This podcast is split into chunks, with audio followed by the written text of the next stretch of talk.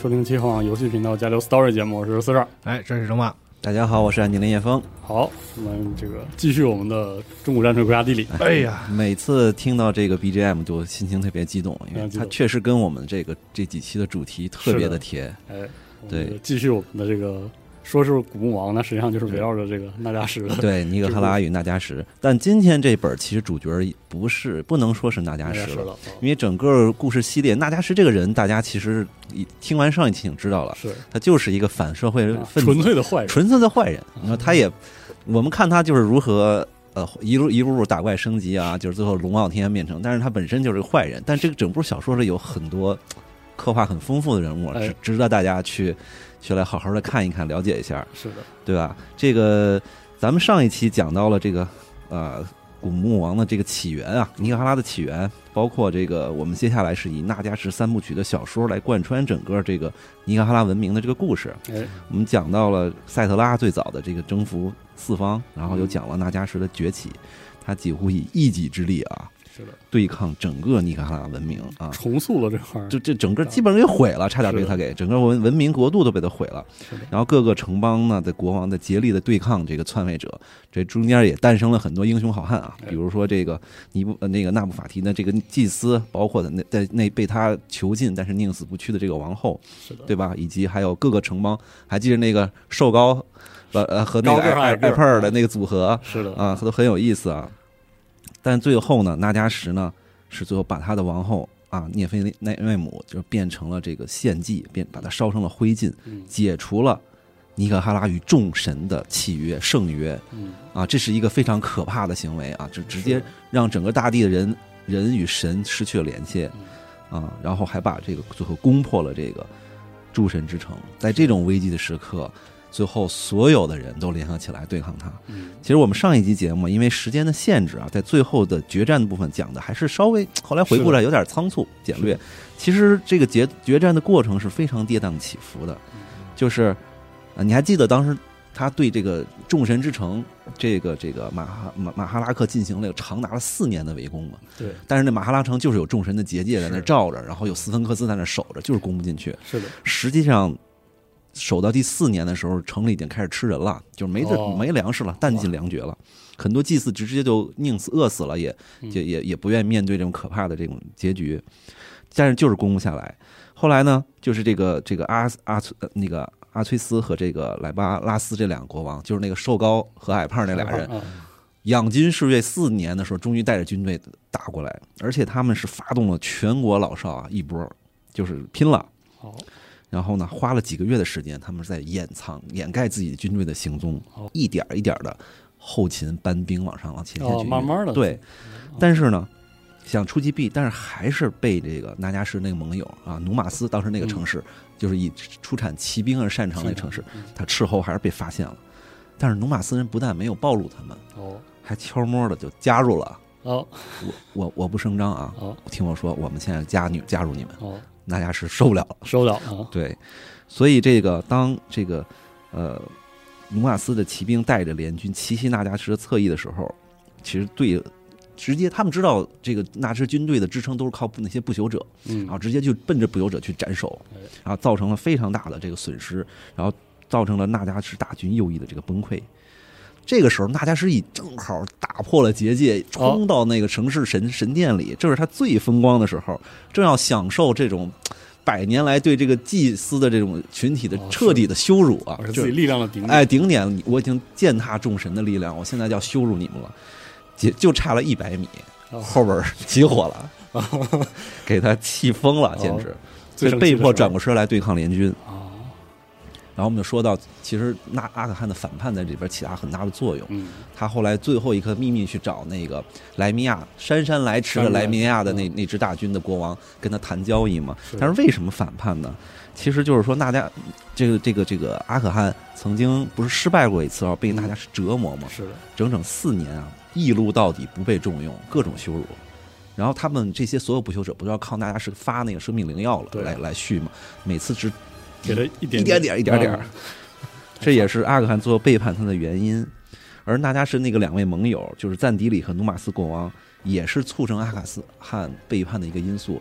这俩人是单独找他谈过的。哦，他看到阿克汗失宠以后，就去单独秘密他，建议说你可以去跟拉米亚国王谈，谈一下，你手里有筹码的，是别忘了，你要只要有永生的秘密这种，哎。哎，他可以去谈的。所以到最后那一刻的那个决战也是很荡气回肠，是的，也是多亏了莱米亚的军队在关键时刻选择站队，站在了纳加什的对立面啊。嗯，除了这阿克汗的承诺，也是因为呢，这个纳加什已经把结结界攻破，他当时已经不在乎了，嗯莱米亚，你跟不跟我无所谓了，不需要你了，啊，甚至是呢，到最后一刻，这个赞迪里对这个这个这个已经准备下令让赞迪里去攻击莱米亚了嗯，啊，结果呢，赞迪里不但没攻击，反手把他的后方的大营给烧了啊，然后被联军三面包围在众神之城啊，马克哈拉城下啊，那他是背水一战啊，被迫不断的拉死亡灵大军，他本人亲自亲临战场了，嗯。啊，然后呢这个这个导致他的法力捉襟见肘，没法使用这种丢火球这种这种哦攻击性法术，只能不停地拉死人。然后最后他孤注一掷啊，率率领这个亲卫队，就他的古墓守卫，向北面的莱米亚军队发起这个重围。结果就是我们最后的那战争的场的结果，就时代变了，对，莱梅亚一次骑射打碎了他四分之三的古墓守卫，然后骑兵就莱梅亚骑兵冲上来了，哎。冲上来以后，纳加什亲自带队，然后反冲冲到了火枪的队的脸上嘛，嗯，然后就是说这个当时小说的原文说，战场的上空啊，蔽日的黑云开始消散，金色的阳光啊穿透云层，不朽者们发出了恐惧和惊慌的叫喊。纳加什，科穆里不死之王，诅咒着，咆哮着，直到龙杖的火光将他的世界淹没灭在一片烈焰之中。就是啊，这个，死一轮，哎，这个这个震荡纳纳加什这一嗝屁啊，嗯这个树倒猢狲散嘛，这个科姆里这边立刻就崩了啊，然后就是七国联军反推回去啊，直接清开始清算不朽者。嗯，就这段咱们咱们上期其实也讲过啊，是的，但是不朽者也不是全没被处死啊，然后有一批还是逃到别的地方了，嗯然后战争也没有一马上结束，后边打了好几十年了，来哦来打这个残局。还是很惨，对小，因为这确实对国家造成无无法估量的这个灾难。是的，小说的结尾呢，就是咱也记得莱米亚压着推着阿克汗，嗯，呃，去金字塔拿要这个拿着的书，哎，要这个秘密去了。这阿克汗就琢磨，把你这几个人反杀了，我拿了书就跑。刚运功，结果就看见啊，这国王掏出一根龙头短杖，哎砰一下，短杖，又大人时代又变了，又变了啊，又变了。好，这个就是我们上期简单的回顾一下啊。是的，我们就是今今天进入我们小说的第二本。哎哎，这本小说没有太多，这一期没有太多的战争场面，但是我觉得更精彩，更精彩，还有很多各式各样战锤里边知名人物都要出现了。哦，到这儿，对对对，很多上次才讲半天才一本，一共三部曲。大家是凭一己之力啊，让矛盾重重的人类团结了起来，对，太厉害 是吧？？但是他也一己力把这国家打废了。是 真是哎不是一般人，是，怎么想都对他真的不是一般人。这个这个就是他，虽然所有人说他蠢，说他笨，说这个人屡战屡败，屡败败，但是嗯所有人没有人否认他力量真的是太强、太励志了。这个人。太厉害了，那么这小说第二篇的开场啊，就直接是来到了尼克哈拉最东面的莱米亚城对。第一期没有提到这个城市，只有他最后这个城市军队才出现。小说现在一开始他是主角了。对，夜深人静的时候，他开篇啊描述这个奈鲁，就是尼克哈拉人对月亮的称呼，低垂在这个地平线上，透过卧室的啊高窗射进一缕淡淡的月光，金色的油灯已经熄灭，只留下微弱的熏香味儿仍在房间的天花板上徘徊。然后呢，海风呢轻拂着环绕在女王身边啊床边的这个薄纱窗呢，这个城市的码头附近的红绸区呢，还在传来一些欢声笑语。嗯，我们就是很上对对，我们上期说到，这个联军与纳什的战争让整个尼什尼赫哈拉饱受摧残，嗯但唯有莱米亚幸免于难。这个城市的海港，它是承担的东西方贸易的重要枢纽嗯啊，而且是与震旦的贸易中转中转站啊。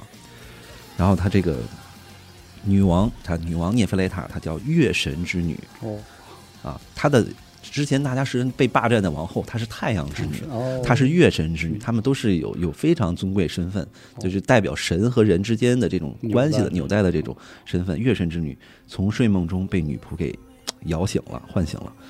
啊，这个这个，她她是那个那个涅菲利姆的侄女，嗯，太阳之女是她的姑妈，应该算哦啊，对，也是这个中古战锤四大美女之一啊，哦绝对这啊，最最顶顶天的颜值啊，这个哦，对，你看，然？后哎对说就是对对对，然后女仆把她摇醒，说：“快醒醒，国王回来了。哦，”然后女王这酒还没醒彻底啊，你怎么军队呢？是呢？说军队没消息，国王先一步回来了。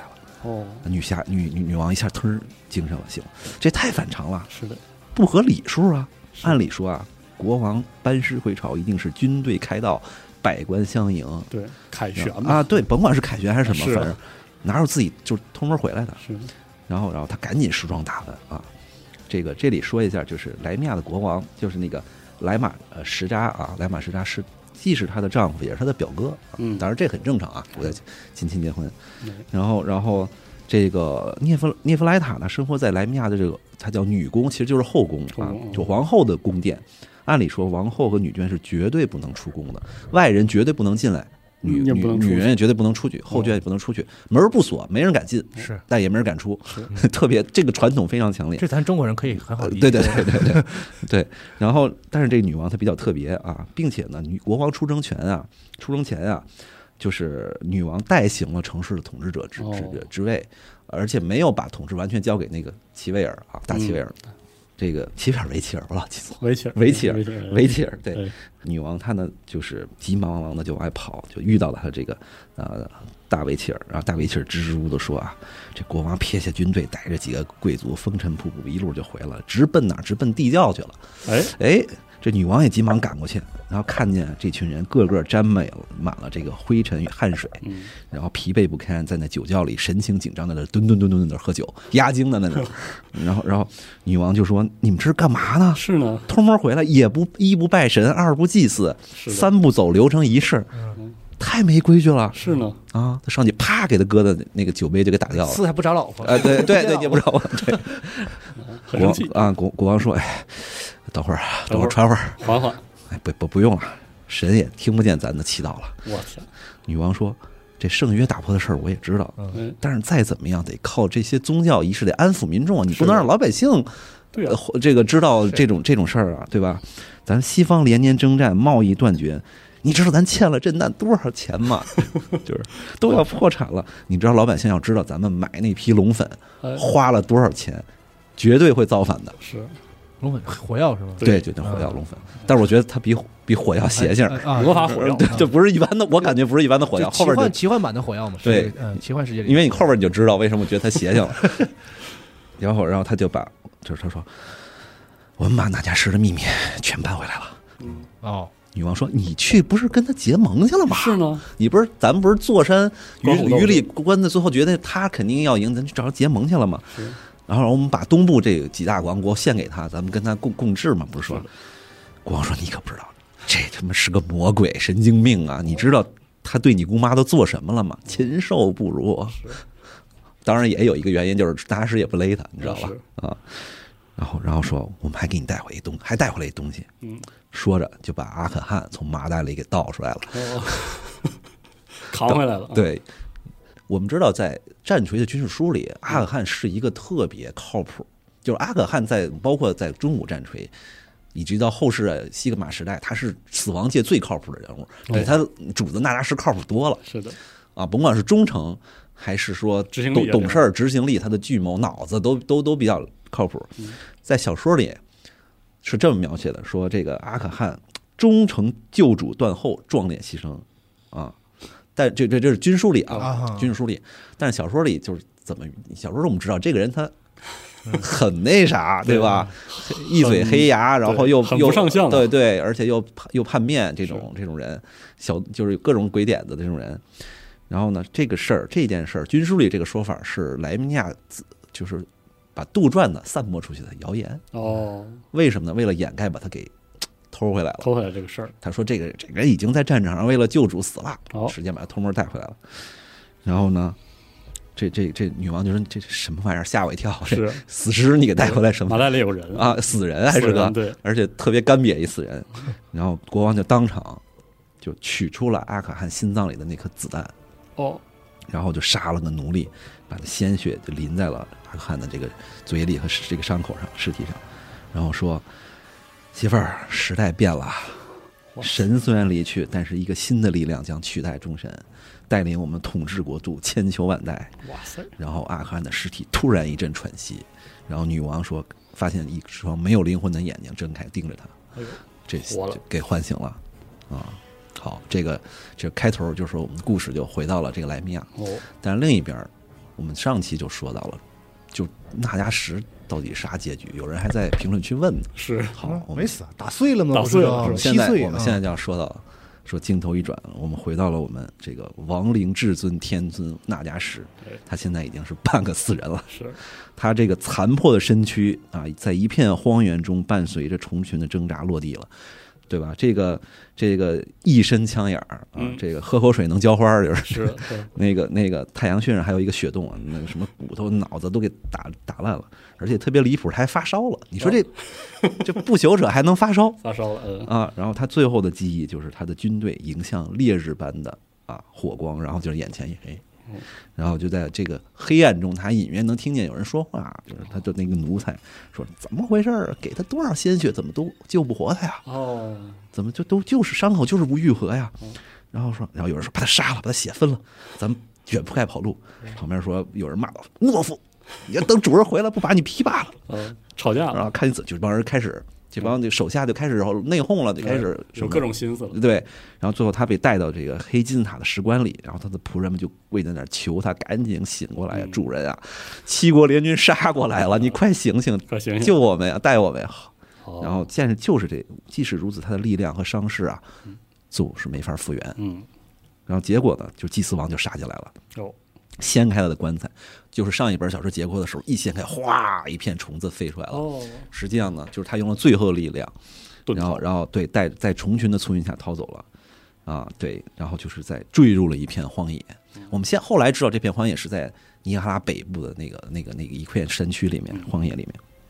然后所以他失去了他的王国、奴仆奴仆军队，失去了一切，一个孤孤寡的残疾人。是，啊连生命都对只剩下，了，而且离谱的是他的复生能力，身为不朽者的这个复生能力，生命灵药赋予他的能力全失掉了。哦，所以我说这个震旦这龙粉，哦，我总觉得它不是一般的火药，确实。是不是被龙帝打喷嚏祝福过的？有可能啊。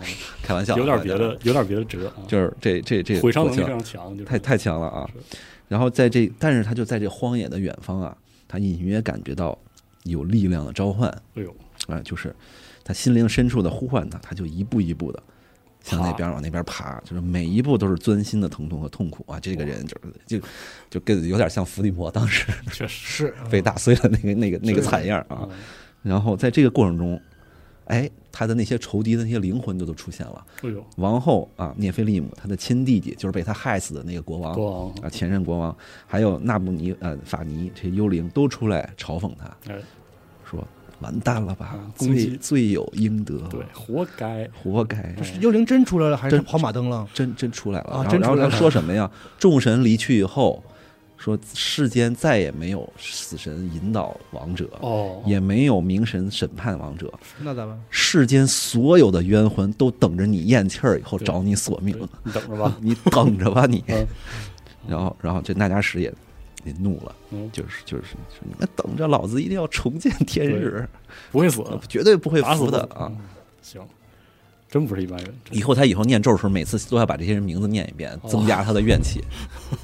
天，但是他最大的敌人就是阳光。他说重见天日，但是他最大的敌人就是阳光。哦，他现在怀疑，他首先不朽者就是怕太阳，嗯他觉得他自己巅峰的时候也没法活过这一天的太阳的暴晒啊。哦，这这就是不朽者代呀，惧怕惧怕阳光，所以他们这帮人为什么白天要躺棺材里啊？嗯，就躲开对就好像是太阳神亲自给他的这个惩罚嘛，佩特拉给他惩罚，所以他就特别惨，白天就得挖洞把自己埋起来，太难了，躲洞里，然后晚上再出来爬。哎呀，嗯，这有一天他他他都挖不动了，手都要挖烂了，我天，就就就这个最终的结局仿佛就是在荒野中被太阳暴晒而死，是的。哎，，非常的凄惨啊。对于他说也是一个甚至很相哎哎相称的结局。嗯但是呢，哎，我们就知道这小说名字叫《纳迦什》啊，天无绝人之路啊，是这命运给他送了一份礼，什么礼呢？有四只鬼鬼祟祟的人形的老鼠，好家伙，哎，闻着他的气儿就来了，鼠人，哎，鼠人。他们啊是受这个灰仙日的这个要这个这个命令来寻找次元石矿的啊。哦，虽然他们找到了一些次元次元石矿啊，这个，但是呢补给吃完了也迷路了，也快饿死了。原本是六只鼠鼠，已经被吃了吃掉两只了，哦呃，互相吃吃掉两只了，现在只剩四只了。然后互相这四个人每天就是互相盯着，看谁先倒下，或者防止自己那个那个睡觉都只能睁一只眼儿，怕怕一闭眼就被人吃了。嗯，思考的嗯，对，到最后饿极了，他们干嘛开始吃那些全食？哦，然后他们也是在绝境里看见了一个，哎，地上这个哎，枯这个枯瘦腐败的一个糟老头儿倒在那个地上，哎，哎，这这送上门来的哎美味，这好吃，哎，这好吃。这四个人决定啊，一人分一条腿儿，一人胳膊。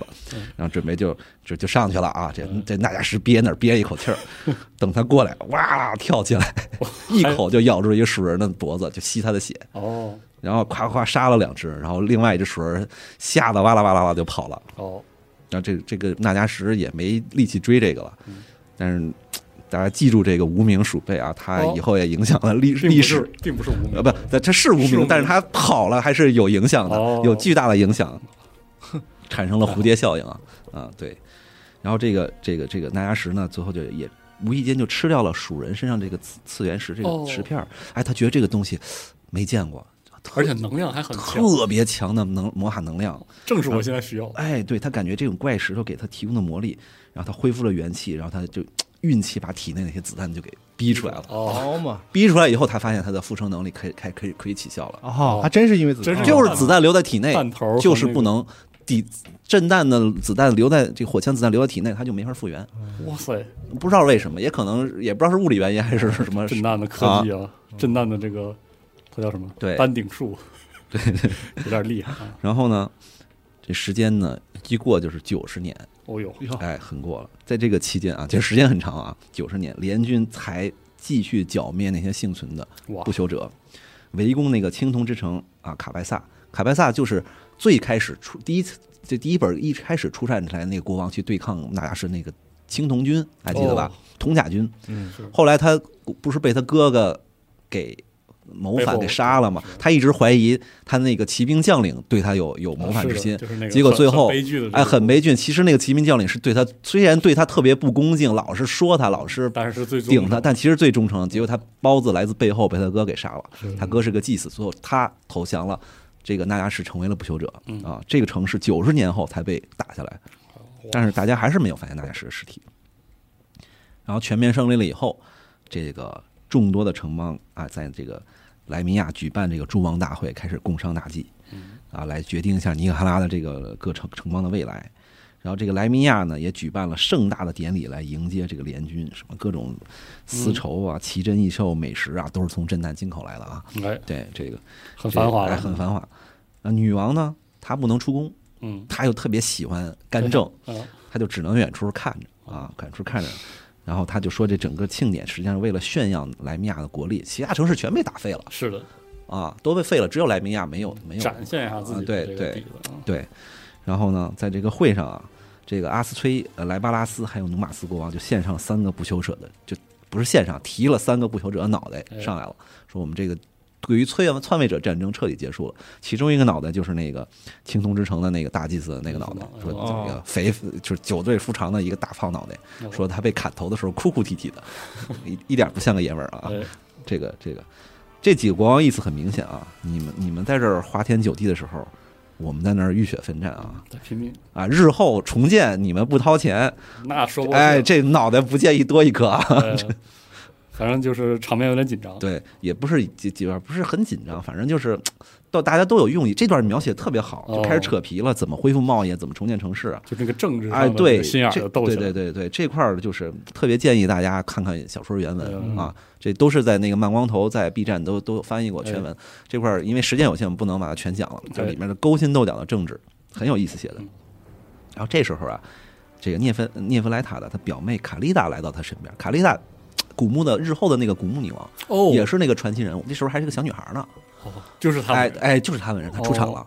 她是涅弗莱塔的小表妹。哦。啊，啊，你这涅弗莱塔特别喜欢她，哦。跟她关系特别好，特别喜欢她。然后然后呢，她现在还是个少女啊，说是这个英气十足，嗯。她不像其他的那种呃女女女贵族女公主啊，嗯。喜欢那个编织啊什么这些女女活啊，，英气是喜欢骑马打仗舞剑的一个女孩儿。嗯，就所有的王贵族都觉得这人肯定嫁不出去，嗯太野了，觉得是个野姑娘那种。但是这个涅弗雷达特别喜欢她，管她叫小雏鹰啊，哦就跟就叫她小名叫小雏鹰，对。然后这个女王呢就开始给他讲各个城邦的这个政治格局和权力斗争，哦，然后教导卡丽达了。你看，咱们远处看这些人各怀鬼胎，你看这人想什么呢？来，你帮我，你来看看这个人他是他琢磨什么呢？然后呢，这个这个卡丽达，他天生有特别敏锐的这个观察力，他就说，哎，这个人心事重重，但是他实际上在遮掩着内心的什么冲动。然后这个人呢，在巴拉巴拉巴，反正就是都能看 哎，他能看得很清楚嗯。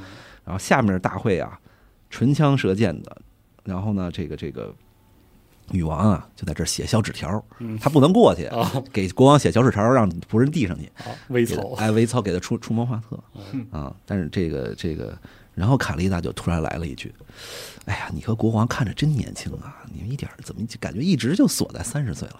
是呢，一点都不老呢，对，一点都不老，为什么呀？”啊，无心的一句是吧？哎，，对，这这女王说：“哎，这个小雏鹰观察是挺敏锐的，嗯是我们都喝了灵药了，开始，嗯嗯，啊，这就说对啊、没说没说说没说，心里他实际上因为他已经在喝灵灵药了嘛，哦然后在这个这个这个女王的帮助下，因为女王她是这个这个女祭司嗯，她是对这个药剂学很有研究的，哦。所以她就帮助了这个国王和他的那个小团体。我们有一个内环小团体，这个哦内环小团体里边每个都是名人儿，以后的名人啊都是当时那一批带着亚扎尔汗进金字塔那几个人。哦。啊，那那批人里面都是内环小团体，帮他们研究出了一个弱化版的生命灵药，哦，效果很差。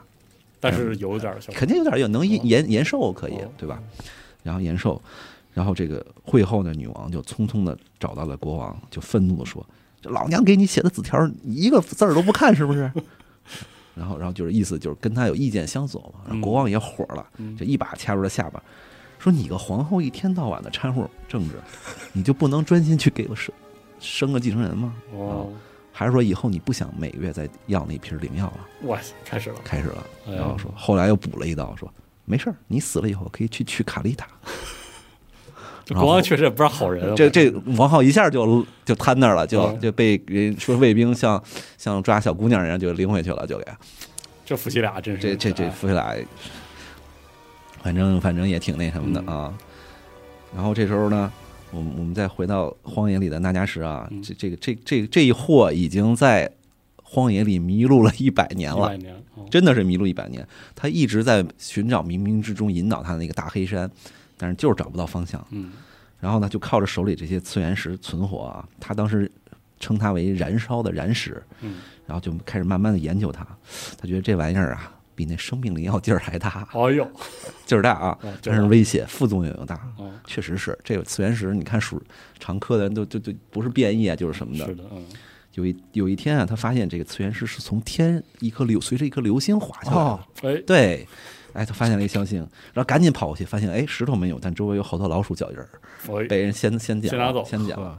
然后这样慢慢的，他就离开了这个荒，终于有一天离开了荒野，然后穿过了一大片沼泽，嗯过程中也遇到了一些原始人啊，然后北部海岸他发现了这个野蛮人的部落。但是整片大地实际上都是已经被潜在的次元石污染的，所以这地方人变异都很严重，动不动多长一只眼睛，动不动动不动的什么多多多六个手指头什么的，对吧？然后纳加什就花了很久在暗中的观察研究这些原始部落，然后他发现这里边有祭祀阶阶层哦是身体很完好的，哦，很健康，没有任何变异。然后呢，这个而且而且还说这里边人搞葬礼居然不给陪葬品，真的是太 穷酸了。呃，就说这人啊，死前生前不管多风光，死后的白手起家，这是。呢，这这跟他们你看啊风风俗完全不一样，然后他就跟随着一支庞大的送葬队伍啊，就慢慢来到了他们的这个墓穴群。哦，然后这些这个发现这些祭祀竟然是原始的这个死灵法师，哦，就会一些原始的死对法术，但是呢，他什么水平？湘西赶尸的水平，哦，就指着勉强让人把人动起来，然后自己走走到走到那个墓穴里的那种，啊，就是一个葬礼的仪式，对对对，这个仪式。哦然后这一片区域呢，是被这个祭祀阶层和士僧，这个这个控制的他们有叫称为守墓人这一片，嗯然后并且是在宗教信仰上控制周围所有的野蛮人部落啊，崇拜的是一个叫什么燃烧之神，其实就崇拜次元石的燃烧之神哦啊，就就就拿石开始暗中观察，开始哎，哎动了心思，对，然后哎再回回到这个莱米亚来，这时候说着震旦的使团哎到访莱米亚，哦呦，这也是很早年啊，很少有小说对震旦进行直接的描写的。我们要知道，那个时候的震旦跟咱们现在震旦完全不是一个概念，哦，这这书其实很早，很早，哦一几年的时候吧。哦，这就还是那个震旦，只是大背景，对对对但是在那个背景的时候，他居然有一些在这个小说里会有一些描写哦，啊。那那会儿还没有那种昊天龙帝，就是真龙的这哦这些设定都没有对，然后然后这个震旦每年啊都派使团来收钱哦，收这当初的这个购买的这个火枪和龙粉嗯。这个整个莱米亚实际上欠着震旦巨额的债务，说是一年十吨黄金吧，哦，三百年。哇，这天，然后然后对然后这个这这一次啊，这使团提前来了，嗯然后女王来负责接待。来的人叫夏海峰，哎，哦名字。小说里是一个天朝皇室成员，天子之嗣，是一个亲王啊。哦，但是我们知道这设定跟现在已经已经对不上了嗯，这因为龙帝的子嗣都是真龙，这这嗯。这个夏海峰明显就是一凡人，嗯，最多也就是一个有龙龙裔血统的这么一个人，因为在现在侦探社里确实也有龙有龙之血脉的凡人嘛，也有是。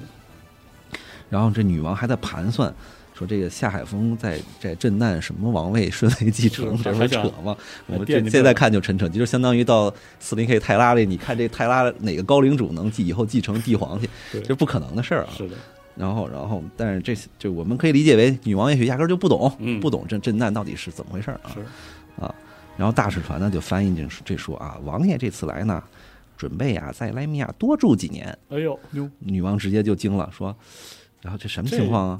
然后夏海峰这个亲王就亲自开口说，最近在我们震旦境内发现了巨型的金矿啊，这是哦这是巨大的祥瑞。然后女王一下手脚就冰凉了，明白过来咋回事了，哦，知道这帮震旦人为啥来了。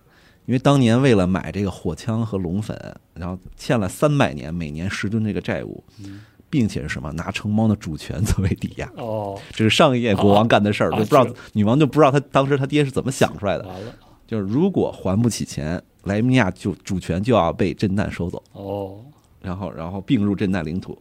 而实际上，震旦呢，他实际上盼着莱米亚还不起，哦，他巴图的他巴不得能把你给并进来的我们也啊。不缺钱，是，对，然后就是说能确保这城市归属他。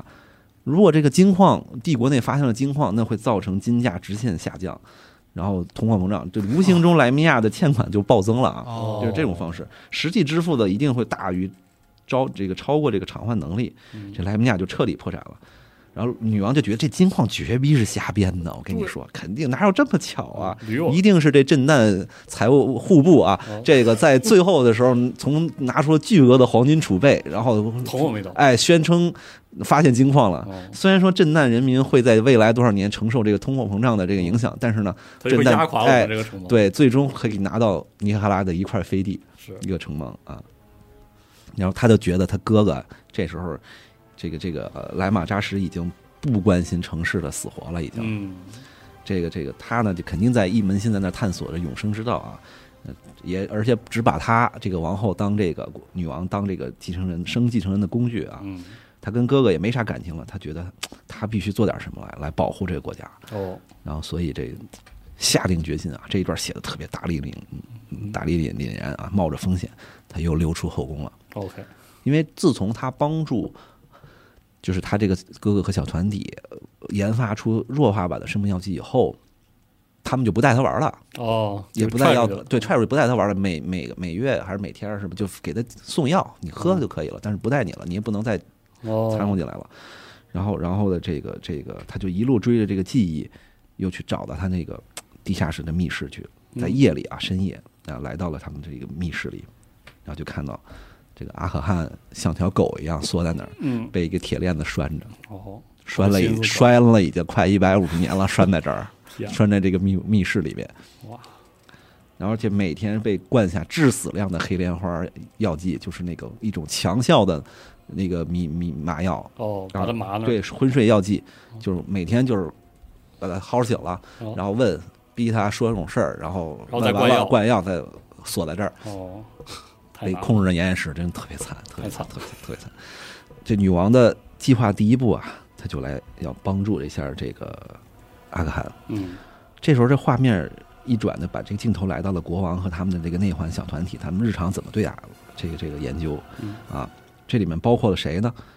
沃索伦、乌索然、埃博拉什、安卡特，全是阿卡特哦，全是后面赫赫有名人物嗯，都是未来吸血鬼几大家族的始祖。始祖，哦对，是在这儿。包括包括现在还还没八字没撇呢，包括史崔克家族、冯卡斯坦因家族嗯，啊、雪龙家族啊、莱米亚家族啊，包括这个尼克拉奇家族这些是他们的家族啊，对对最早的一代家族，对对，以后这些日后这些人日后都是有名人物，当然还有几个不是特别出名的啊，比如说什么叫什么欧迪这个艾艾迪欧和肯特这些人，这些人都在服这些年都在服用这种劣质版的生命灵药，哦，嗯，但阿可汗为了保命啊，还是谨慎的吐露纳加什的这些知识和秘密。不能全都那肯定啊，一一一知道一旦没用，立刻就给宰了全。说了就没有利用价值。对，没了肯定死啊，对吧？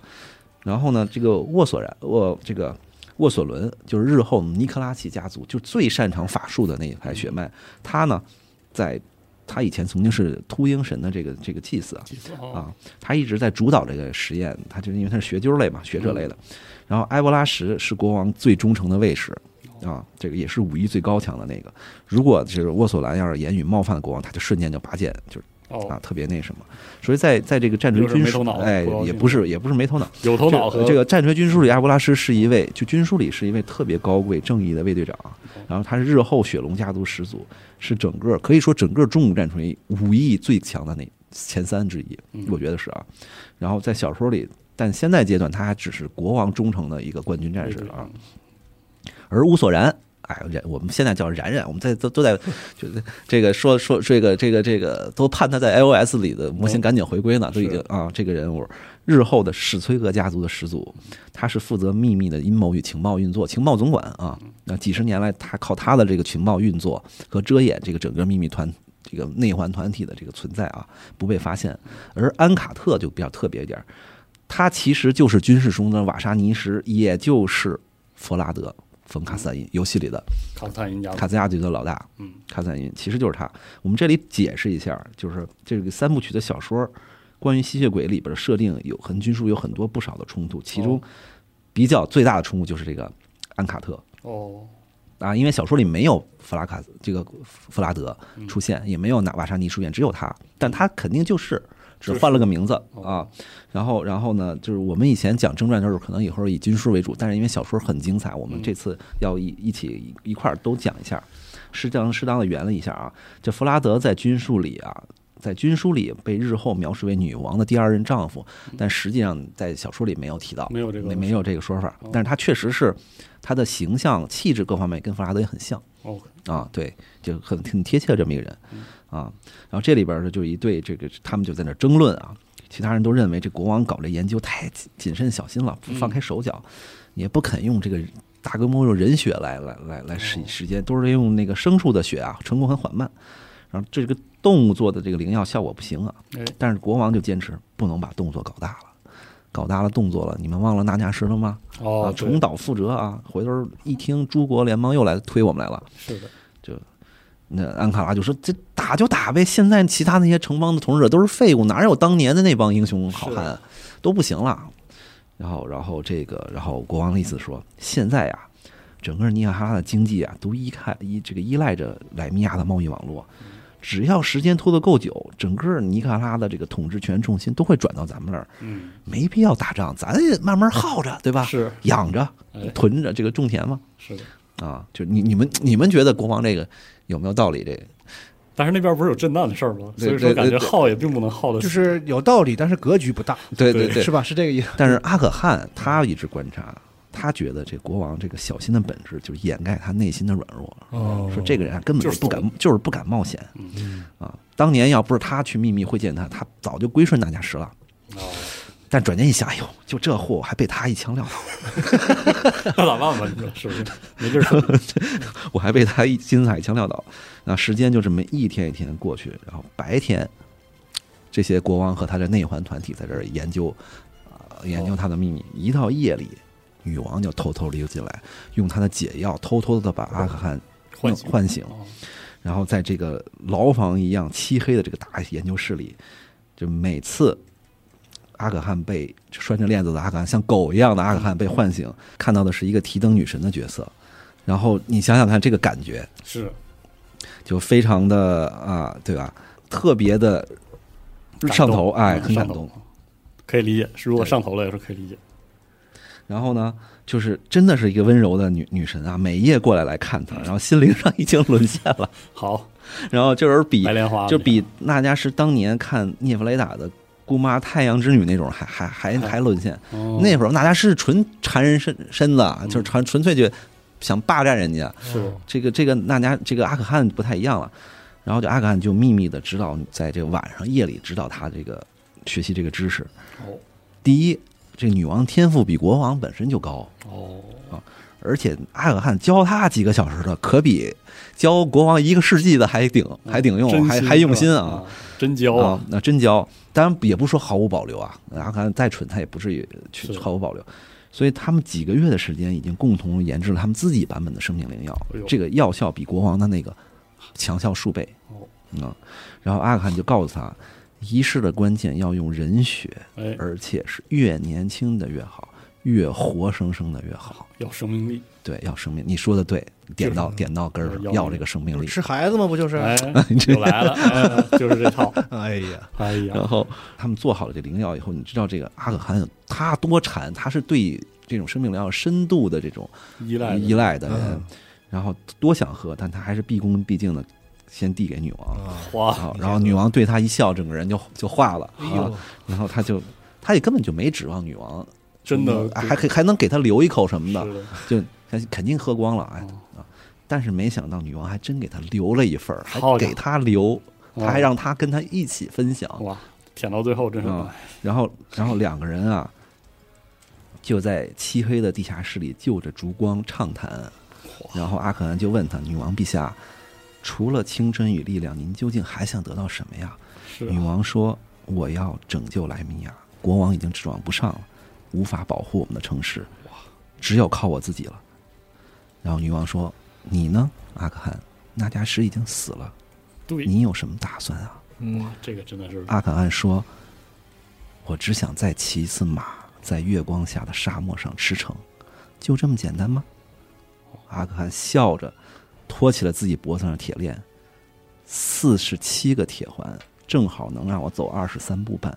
女王陛下，过去了一百五十年了，快，这就是我全部的世界呀！我能骑一次马，也就上天堂了。好这小可怜儿，啊真可怜，真可怜，真可怜太惨了。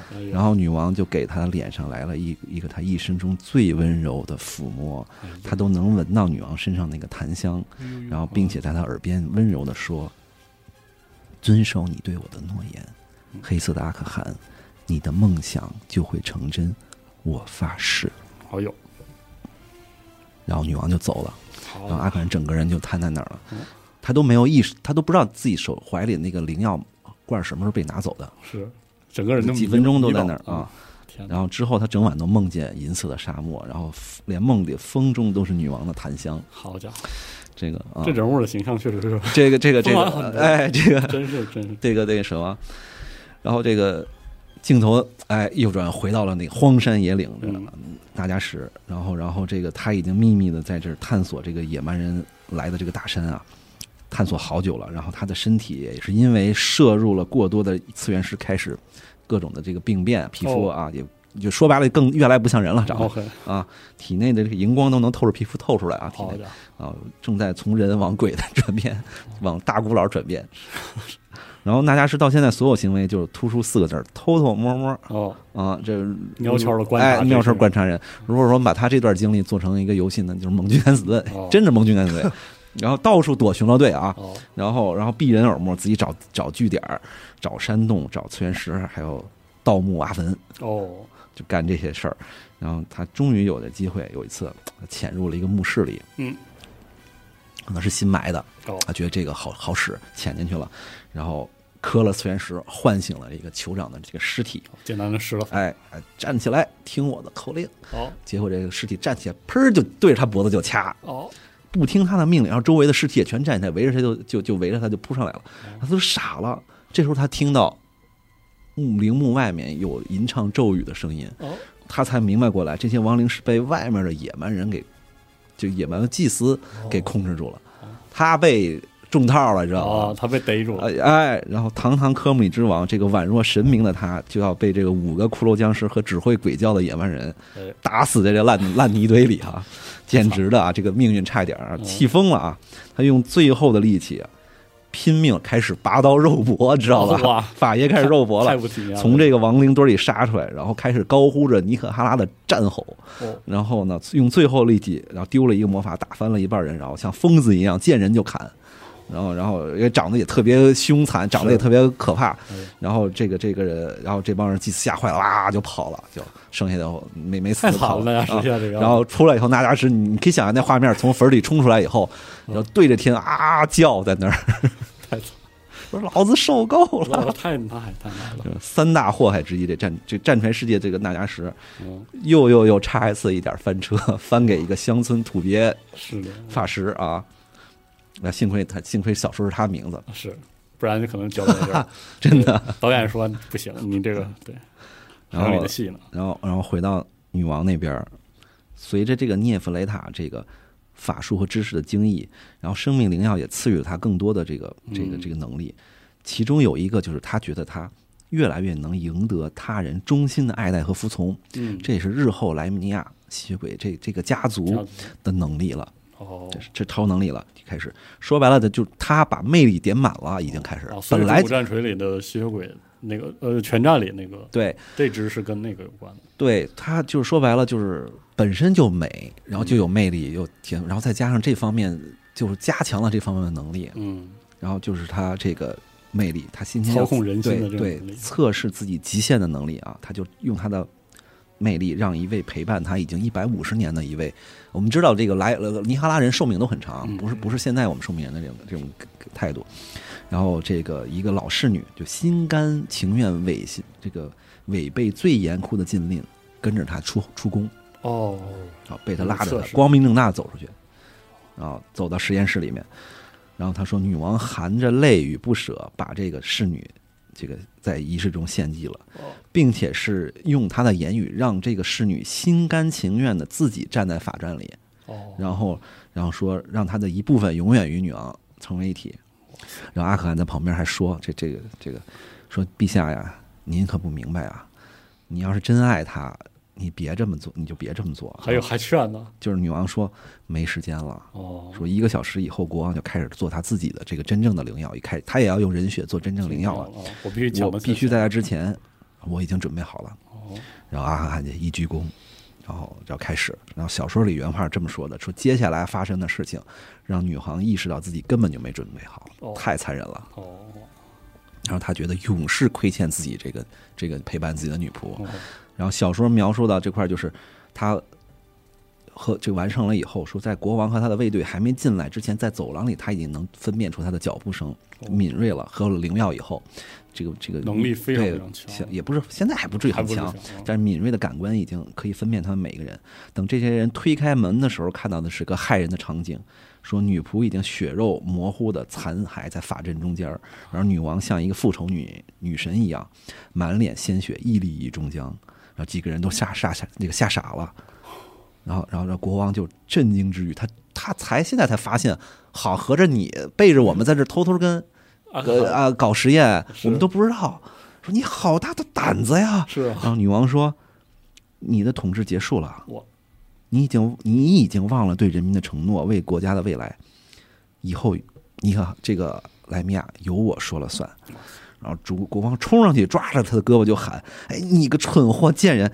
等我把你送回后宫，把把你皮给抽掉了。哦”然后结果女王轻轻一推他，直接给推飞出去了。哦，然后，然后，然后，然后这个这个阿布拉什很敏捷就躲开，阿布拉什还是厉害啊。然后其他人把王撞成一团，然后国王喊埃布拉什拿下他，然后女王说他不会。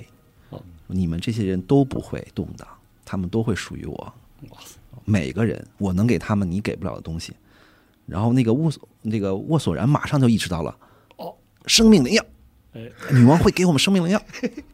当当场当场他就点明白这个，直接一个滑过是吧？然后埃博拉斯阿波拉斯说：“我不要任何力量。哦”然后我我我是中，然后女王就靠近他说：“对你确实不贪图力量，我了解你，但是呢，你渴望你完美的武艺得到锻炼，你想成为最伟大的战士，不光是莱米亚城最的伟大的冠军战士，而是整个尼赫拉拉最伟大的，磨练自己的技巧。是的，就是你需要时间，你需要延长你的寿命来磨练技巧。然后这一下戳到埃博拉什的内心了，这因为阿可汗跟这帮人啊相处了一百五十年了，天天观察他们，就就每个人这个团体中每个人的所思所想、小心思，他早就看透，他全告诉女王了。哦，女王在利用他这种对，然后再加上他的人心的能力，让每个人跪地效忠。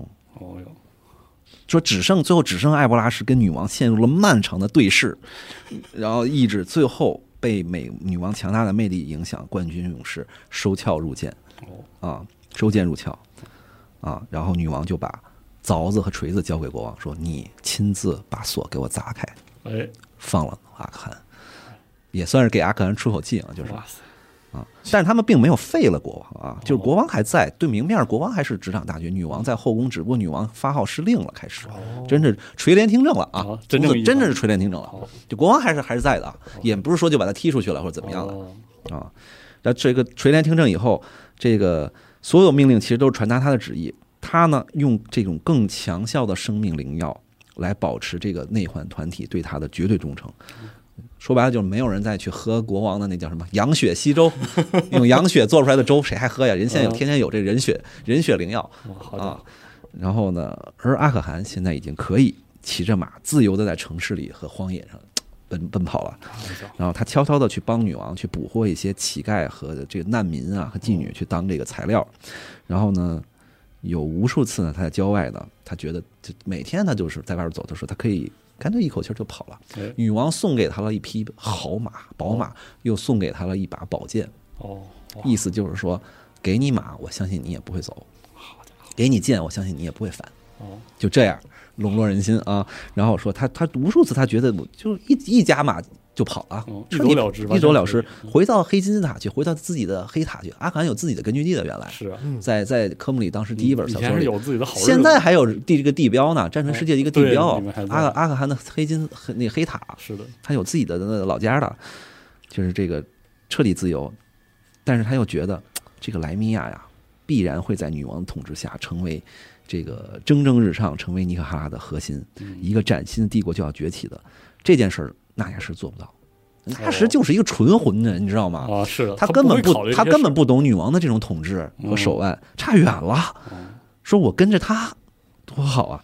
到时候女王需要一个亲信来领导他的军队啊，他得需要亲信啊。一个新的大围裙我，还我还以为他想的是女王需要一个丈夫，你听我下一句话说，下一个说就下一句话就这么想了，还需要一个新的伴侣啊。哎呀。哎呀说对呀，然后说到这，马上给自己一耳刮子，想啥呢？你个秃头烂牙老家伙阿可汗自己说的，你个你你个秃头烂牙老家伙，你你我也配吗？哦癞蛤蟆吃天鹅肉啊！是 太惨了，这个，这这这正说着啊，他就在郊外这游荡，还拜访了一些土匪哦啊，跟他们搞好关系。结果有一天，突然有一天就被人伏击了，哦啪啪几箭射在身上，他在那儿还自儿做那个春梦在那儿，啊啪啪几箭射身上了。然后伏击的人是谁呢？是他们内环团体里的两个不是很出名的人啊，哦。就是那个那个那个最没存在感的两个浪荡子，一个是这个艾迪欧和肯提，嗯。他俩存在完全就是因为可能当时一起跟着下下去的，哦。知道知道情的，这只是最废物的俩人。哎。然后这俩人本来是挺废物的，但是阿克汗也太久没有作战了，也走神儿了。嗯。结果粗心大意被伏击，跟场面打的挺难看的，跟这俩人，然后勉强把这俩人反杀了，然后就揪着一个人的脖子，就拿剑顶上心窝子，说还有谁？哦。说国王，国王让我们干的。废话，我当然知道国王干的，除了他还有谁？哦。有没有要对女王动手？然后那人吓得都尿了，太晚了，女王已经死了，哦。啊，哎呦。啪一剑给捅穿了。哦。然后他如坠冰窖。这个时候他现在就面临一个抉择：如果女王真的死了，现在城里绝对在满城通缉他，是的呀。国王必定全举全国之力要追杀他，他的必死。是的。他赶紧逃离拉米亚，哦。就奔向荒野，走吧。啊。，跑了，但想万一万一万一女王没死，没死对。万一没死，然后这时候阿阿汗就停在马，一身身上还流着血呢，就是看一眼阿城市，看一眼荒漠，哇，望着这个黑夜中的沙漠，这个月下的这个黑塔，就他远方他的那个那个那个嗯。根据地和这个自由，他犹豫着，但是这个风中仿佛又飘来了女王身上的檀香，黑夜里仿佛又是涅芬莱塔的这个双眼，嗯。然后他一边骂着自己啊，汉你活该，你这个记吃不记打，一边骂着一边他知道自己就是舔狗嘛。舔狗啊，一边记着一边骂着一边回头就策马向城市跑去了。哎呀，一无所有的人，对。然后女王那边呢，她呢正在跟这个夏海芳准备会面，哦，然后呢，这个这个她其实啊也是一样的，秉承这个叫小心翼翼的这个统治，不站在前台，低调行事，也从来不，即使他现在垂帘听政，也不滥用权力。嗯嗯、在他看来，人们不可能接受一个永生不死的统治者，哦所以他甚至准备啊把自己的孩子扶上王位，哦，然后呢，嗯他他真有孩子，他有孩子的，他还是，然后只不过不重要，所以小说里基本不提。哦然后他策划自己假死，戴上面具埋了给自己，哦。然后然后然后然后说服其他秘密的内患团体都制造自己的死亡。哦，所以说他考虑的实际上还对政治的稳定，对，然后就是我在幕后统治了哦，然后有明面上大家轮流王朝轮流的更替嗯。什么的，就是我的孩子继承这都没问题，我在幕后去去控制。哦。然后呢，就是说，因为再这样下去，这些人这批人奇这个奇迹的寿命已经开始越来越引起其他城邦的注意了，嗯，尤其是他最爱的那个小表妹卡丽达，啊，当年的小雏鹰。这卡丽达后来是嫁给了谁了？嫁给了这个莱巴拉斯，就是是第一本那个瘦高个国王，就学者之城的国王，嫁给那儿嫁到那儿去了，不是那个国王啊，啊那已经是后很多代了对，就带了，成为了莱巴拉斯受人爱戴的女王。嗯啊，然后呢，他已经多次暗暗多次暗示了对莱米亚的一些怀疑，嗯并且已经拒绝了好多次涅菲莱塔对这个这个卡丽娜的这个邀请。他特别想他的表妹，嗯，老想去跟他对，关系这么好的呃打好关系但是他他表妹好像对他现在有越来越冷冷漠啊。然后这个这个这个王后还在思考着阿可汗的事儿呢，他觉他觉得阿可汗未来也是个麻烦，他还在琢磨是不是要给什么时候给他哎，处理处理掉了。嗯，而且那个涅菲莱塔女王现在已经可以做到什么了？她可以做到对魔法祭品的这个过程中，在他极致的折磨的过程中，这个受祭这个祭品这个人还全心全意爱着他，就已经他现在已经到这个程度了，心甘情愿的为他受苦。然后就里边有一个小小小男孩儿，就有一次就小小青年少年，哎呀，就那就是就是浑身刻满了这个符文，然后跟他一起唱咒语，然后自己拿刀抹自己脖子，好家伙，就是而且到最后一刻还是心甘情愿，没有一点强迫。哦然后，然后，然后这时候仪式结束以后，那个啊，大卫切尔就把这个灵药倒进了一个高脚高脚杯里，嗯然后就递给他，女王就一饮而尽。哦，这时候阿克汗浑身是血，喊着啪就冲进来了。女王，你还在？你还好吗？哦国王造反了，而且不但来派人来杀我，也要杀你。嗯然后，然后这女王就呵呵一笑怎么可能？怎么可能？老娘现在已经是生命灵药的这个这个不朽者了。突然心口一阵剧痛，哦啊，看了一眼手里的这个高脚杯，然后哦，啪就倒下了。然后阿坎赶紧过去抱住女王，说：“不可能，不可能！哦说世间不可能有任何毒药能胜过那加什的生命灵药。是啊，凡生吃了这个灵药的都是不朽之人，怎么会被毒所击败？”是的，然后这个维切尔就是说：“错了，这是斯芬克斯之毒。”哦，超越凡间之毒。你还记得斯芬克斯就是在守护那个当时神兽他的毒，哦，说灵药只能能让这个女王没有当场毙命，已经是那加什的奇迹，这个力量的奇迹了。再过几个小时，神也救不了他。就阿可汗就揪着维切尔问：“为什么？你他妈干你他妈这么做，这到底是为什么？”嗯然后这个维切尔就怒斥说：“我跟艾巴拉什一样，我只忠于国王，我们不是那么随便就能叛徒造反的人。哎那意思啊，女王她篡夺权力有违朝纲和伦理啊，好好好这个事儿。啊这个 这套啊，然后阿汗就说：“他是为了国家呀，这莱米亚本来可以在他的统治下繁荣，你们就为了这个陪陪伴他。”然后维吉尔说：“呸！你有什么资格说背叛？你想想你自己啊是是啊，你有吗？你都判判了几次了？啊是啊，你要杀就杀，但是你不配说我。阿 阿汗也没杀他啊，嗯就这也也挺挺逗的。阿汗也没杀他，就走了。哦然后这时候，阿汉抱着这已经你基本等于已经死了的女王。然后此时此刻，这屋子里那加什的著作都在这儿，阿可汗完全可以背起这些无价之书装在麻袋里，浪一骑绝尘就走了。嗯，他最后还是骂着自己：“天下我真他妈是天下第一大傻瓜呀！”我，嗯然后抱着女王就往后宫就冲去了。第一大舔狗，对，哎然后然后然后然后这宫女们就惊慌失色，怎么来了这么一个人？对，怎么进来个人？那这么人，他为什么去后宫呢？嗯因为外边的国王的军队是不能进来的，哦，门开着他也不敢进。哦，是这个传统，拦这传统还在，就国，王也不能公开的搞那么大动静过来要把女王弄死还是怎么着？不可能的。老百姓都是很爱戴女王的，因为她是月神之女啊，她的身份是很是啊，是有带有强烈的宗教身份的。然后，然后，然后国王他们也觉得这个喝了这必死没得救儿，我我等着哪天后宫传来丧事丧讯就完事儿了吧住？是的，按说他也算什么那种神选还是啥，应该没有啥保护吗？呃，就是整个王宫外围肯定有保护，但是进了王宫以后，后宫、内宫、外宫其实没有。啊不是，我说月神就哦那个代言的话，没有但是月神的力量保护所所有神已经断绝了啊联系圣约已经解除了。啊，现在的所有尼格哈拉人是没有没有圣，体会体会到神迹的就，剩个名义了。对，就剩名义。其实老板就是大家都知道，众神时代已经结束，现在他们都管它叫旧神。哦，然后呢这不，是来自旧神的毒吗？妈的，然后然后然后然后然后阿可汗就拼命的翻阅这个纳达什书籍，寻找这个戒毒办法，就通就把他抱到这个他的卧室里，然后然后这个这么帮女仆，你们愣着干嘛？帮忙啊！哦，啊，这个查，然后，然后，然后一个一个一个爱查恩的这一个什么叫爱查？呸，一个叫艾艾雅的女仆，在全程的过程中在帮助他，就是那个女仆就比较机敏，就不是像其他人都特别慌了，她就知道这时候慌哭闹啥也没用，赶紧他马上意识到就帮忙，哦。不管什么原因，我们的皇后得救，帮忙。然后，然后就是，然后其他女仆也开始把门什么都关上，宫门什么的，哦。就开也开始打听消息，到底怎么着，就是 宫斗戏码的一个哎最高潮，然后然后然后这这就是，然后说帮他把女王的衣服还给脱光了，然后在身上呃画满了符文，整整七天七夜不眠不休，忙前忙后想办法，一刻钟都不休息，帮这个这个女王来想办法解毒。哎，真的是朋友们哭死了啊！这是啊，死啊，确实，但都是徒劳的。这个这个斯芬克斯毒真的是太强了，它是神来自神兽的斯芬克斯的毒药嘛。嗯，这最后一天，眼看着王浩要彻底的死去了，这阿可汗这孤注一掷啊，他就启动了最后一个仪式，他让这个艾雅就割开女喉女王一侧的喉咙，然后流出了这个黑色的鲜这个毒血，然后念完了这个仪式以后，然后他把自己的手上的大静脉给割开，直接把这个手腕递到女王的这个嘴边，一边说：“去赶紧喝我的血，快喝。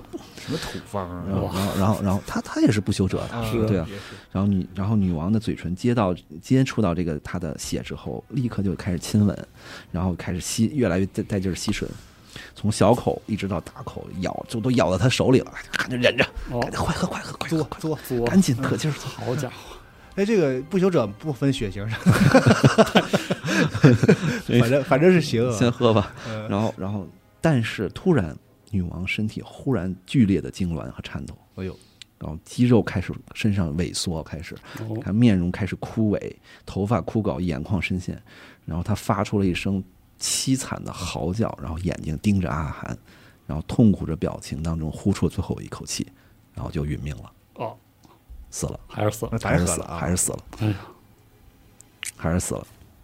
天，对，就就就就折腾这一出，这个这个这个纳加什的就什么呀？这个斯文克斯赌真是太猛了。太猛了然后这个这边停一下，我们去纳加什那边啊。嗯然后纳加什这边这个这个这个他被逮了以后，开始守这个野蛮人的祭司开始组织这个守墓人的军队，开始搜山围剿这个盗墓贼啊。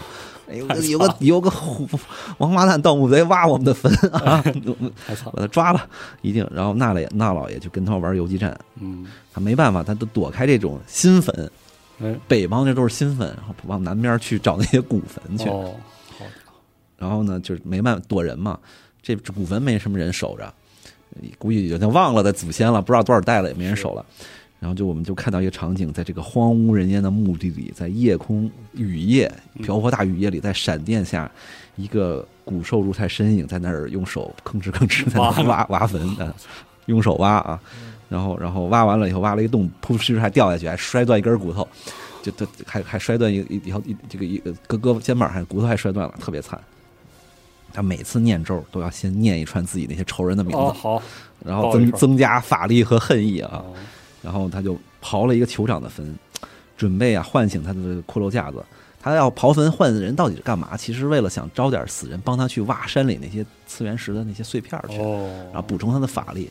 他一个人挖不动，嗯哎，挖不动，他必须拉点死人来找结果挖坟又被人抓着，哦是 很惨很惨，啊。然后呢，他在他唤醒了以后，哎，他突然注意到了这个墓穴的壁画哦，不同寻常。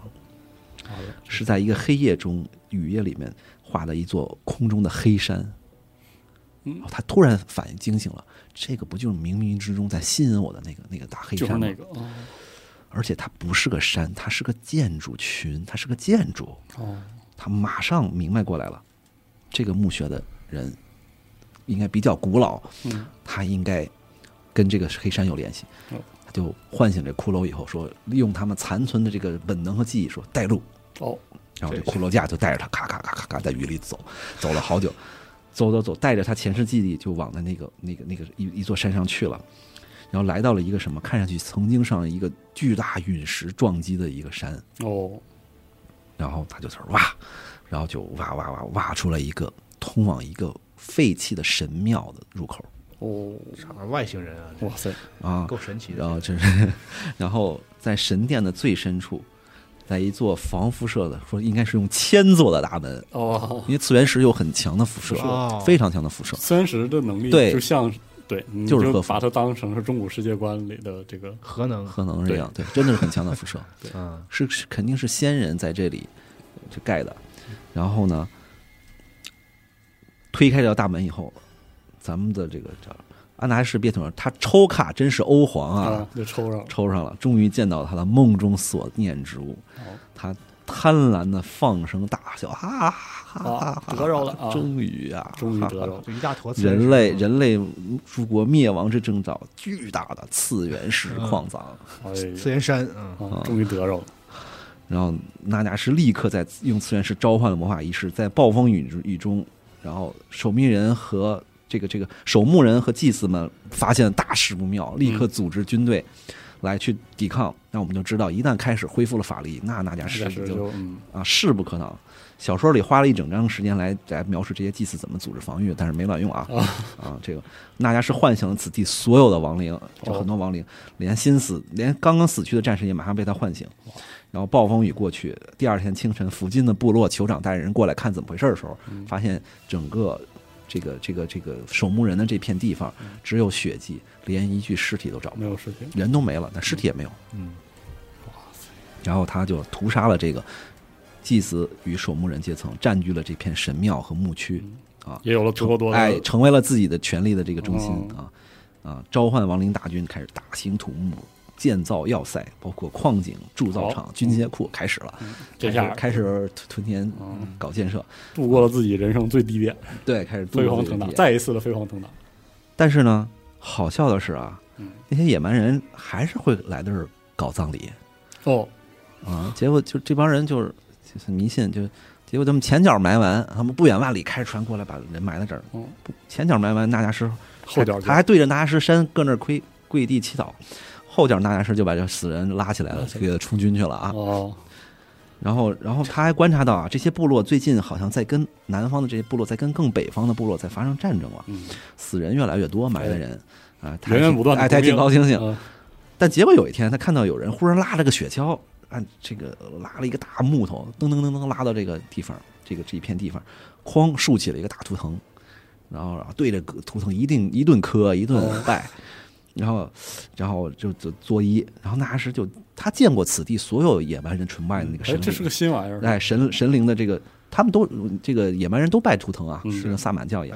对嗯，然后所有的野蛮人图腾的都雕刻了他们神，但是这个图腾雕的不对啊，怎么没见过啊？是，雕了一个披着斗篷的大骷髅，大骷髅。嗯，这纳迦师忽然意识到，开始拜他了是吗？这他妈是我呀，哎呀，这是我自己呀，这是行行行，可以，喷一出一口没喷出去一口嗯，然后哦，已经有野蛮人开始把他当神拜了啊。哎，我成土味宗教了，，对，可以，然后然后然后呢，一开始有是部分人拜他啊，还有人反对这些拜他的人，哦就是过来还要砍砍这些祭祀哦，拜他祭祀。然后那亚士就唤醒骷髅，把这些把这个这个这些哦这个哦。拜他人给救了哦，救完了以后展现神力，了。哎，展现哎。开始展现神力，然后把把把这个祭司拉过来，嗯然后他发现就是当初他第一次挖坟的时候。杀完了以后跑掉的一个，他放放跑了的一个士僧哦。啊，然后就说他从他，而且纳达师他怎么学会这些人的语言？他直接施展亡灵法术，把这个人抽筋剥皮、剔骨、灵魂抽出来，然后从灵魂里取出有用的东西，什么技艺没用，哦什么工匠技巧没用，哎，语言能力言直接吸过来就会了，好家伙特别厉害啊啊！然后就跟他就一下掌握他们的语言，就开始交流。然后这个祭司就一边对他磕，一边讲了一个部落代代相传的预预言。哦这个预言说，山将会觉醒，新的神民将会从山中走来。哎呀。哎哎呀。这个这哎呀这这个。这给他爽的，哎，那是让他莫名其妙就成了。我正是寡人，正什么？完了让他装上那逼，而且你想，那别的神他也不显灵啊，对啊，就他显灵，他那真显是啊，那还不传得快，就是。真显啊，都信这个了就啊。啊让他得了，嗯。然后，然后这边截一下，我们看阿含那边，嗯这女王已经死了，是啊是的，已经死了万念俱灰。了哎，万念俱，他沉默的收拾自己的行囊，然后还让帮助了他七天七夜没合眼的那个女女仆，那个艾雅就问怎么办呀？接下来，是阿甘说：“我要是你啊，从赶紧跑马厩里调匹快马跑，跑越远越好。是然后他说了：“行，我现在我就办点事儿去，我准备复仇复仇了。好，然后说复仇完了，他要去逃，再他再去逃到这个金色平原，与他之前他打算啊，逃到平原要与他之前结交的那些土匪哦。拉拢一下，说我国王和女王同时都死了，这个一定造成巨大的权力真空，然后这里边各王公贵族一定是争权夺势，嗯。一片天下大乱。到时候我带着这些军队杀回来，我踏平纳米亚，彻底把这片城市夷平，哎。让这些麻木不仁的世人付出代价。哎。呀，然后就是这个就准备了，然后一路提着剑就杀向了皇宫深处啊就闯入一路杀进去，就是闯入了国王的这个寝室，然后发现床上床上空的啊，只有两个仆人在那瑟瑟发抖。然后他在余光之中瞥见窗帘后边有一个身影，抬起了右臂，啊，有有哎，然后阿汗一个法术定，哎然后给他定那儿了，然后看见了国王又举着他曾经撂倒过他的那把 震弹龙头哦火枪、手枪、手枪对着他，说：“兄弟，同样的招数不能对圣斗士再用第二次了这次。我比较快啊，”然后阿汗走到国王身边，盯住身边，恶狠狠地对他说：“你知道吗？当时我的心脏被子弹打中以后，一片漆黑，我以为我要死了，但实际上在黑暗之中我还是有意识的。哎，但是我的这个内心声嘶力竭的呼喊，但我喊不出来，我甚至开始向神祈祷，让我赶紧死了就算了。嗯，然后他说着，把火枪对准了国王的心脏，说：“这个就是我为你精心准备的复仇啊！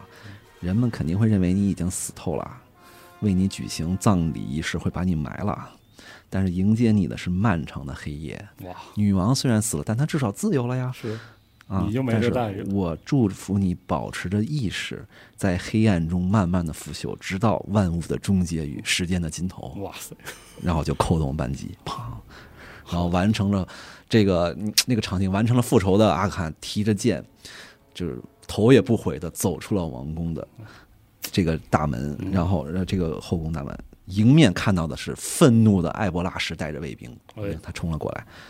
这阿坎明白过，他自己再厉害，他不是艾博拉什的对手是。这个是面是剑术宗师啊，他也他也累了，他也倦了，是仇也报了，是女王也死了，也没啥留念了。悠悠苍天是吧？对何伯庸，你看那个个画面，就是他举起剑来行了一个礼，然后迎向了自己的死亡，哦。就这他被阿瓦拉什斩首了。哦，对。在这儿，对，彻底的就完了，完死了，真的死了，阿汗真死阿了。汗就这样，对就死了。还挺还整的还挺英勇，对，就最后最后那一幕，就是报完仇以后，啊，就扬着挺着胸，然后一身那个就是他自己的形象突然提着剑从王宫里出来，迎面是卫卫兵过来，然后迎和伟大的战士对对。和伟大的战士，然后影向他的死亡。这生前是何何等小人，对对对，最后最后落在一个还比较生命的最后一幕呢，哎，还很英勇，然后这个国王和女王同时驾崩啊，这个确实让这个莱米亚宫廷大乱。这个这个维切尔临时这主持大局了啊，他嗯他没他没被阿汗杀，我觉得已经很很神奇很很神奇。然后眼看着就要迎来政治动荡了，这个维切尔啊就封闭了皇宫，所有的封封封闭皇宫封闭了，然后到后宫看到这个六个侍女在处理女王的遗体，哦，然后整个房间里各种那个奇怪仪式啊，血啊都被擦得清理干净了。然后女王也被戴上了黄金面具。嗯，然后这个维切尔暗自记住这六个侍女的面孔，这每个人都活不了，都得都得处理都得灭口。就在他在思考、长叹着这个莱莱米亚的未来的时候，这时候已经到到黄昏了，嗯是吧？最后一抹晚霞正好褪去，哎，天黑了。天黑了，屋子里陷入了大地的黑，黑屋子陷入了黑暗。床上突然传来一阵怪异的声音，然后就在电光火石之间，这几个侍女就被一个身影咵就撕碎了。然后其中一个脑袋说是像被拍西瓜一样，啪就一一轻轻一掌就拍碎了。然后，然后这个快到眼睛无法捕捉，然后维切尔就惊恐着看着女王在咬着一个侍女的尸体的脖子，在那大口的吸血。哦，动了，然后大厅里所有的王公贵族、大臣，还有葬葬这个这个葬礼的仪式们，还在等待的瞻仰女王的这个仪容。嗯然后当大门开启的时候，人群骚动，但他们见到的并不是侍女抬着的遗体，而是走出来的涅夫瑞塔的本人。哦，她的面容如此的苍白，但是散发着女神般的气质与惊世的美貌。哦，在场的所有人内心都充满着渴望。然后，维切尔宣布女王驾临，他们见到的就是世界上第一个诞生的吸血鬼。哦，原来所以吸血鬼跟纳加什的联系是这么，，对，哦，是这么，真的，纳迦吸血鬼在此诞生了，诞生在这日后被称为吸血鬼之城的莱米亚，涅弗雷塔女王，莱米亚家族吸血鬼的始祖。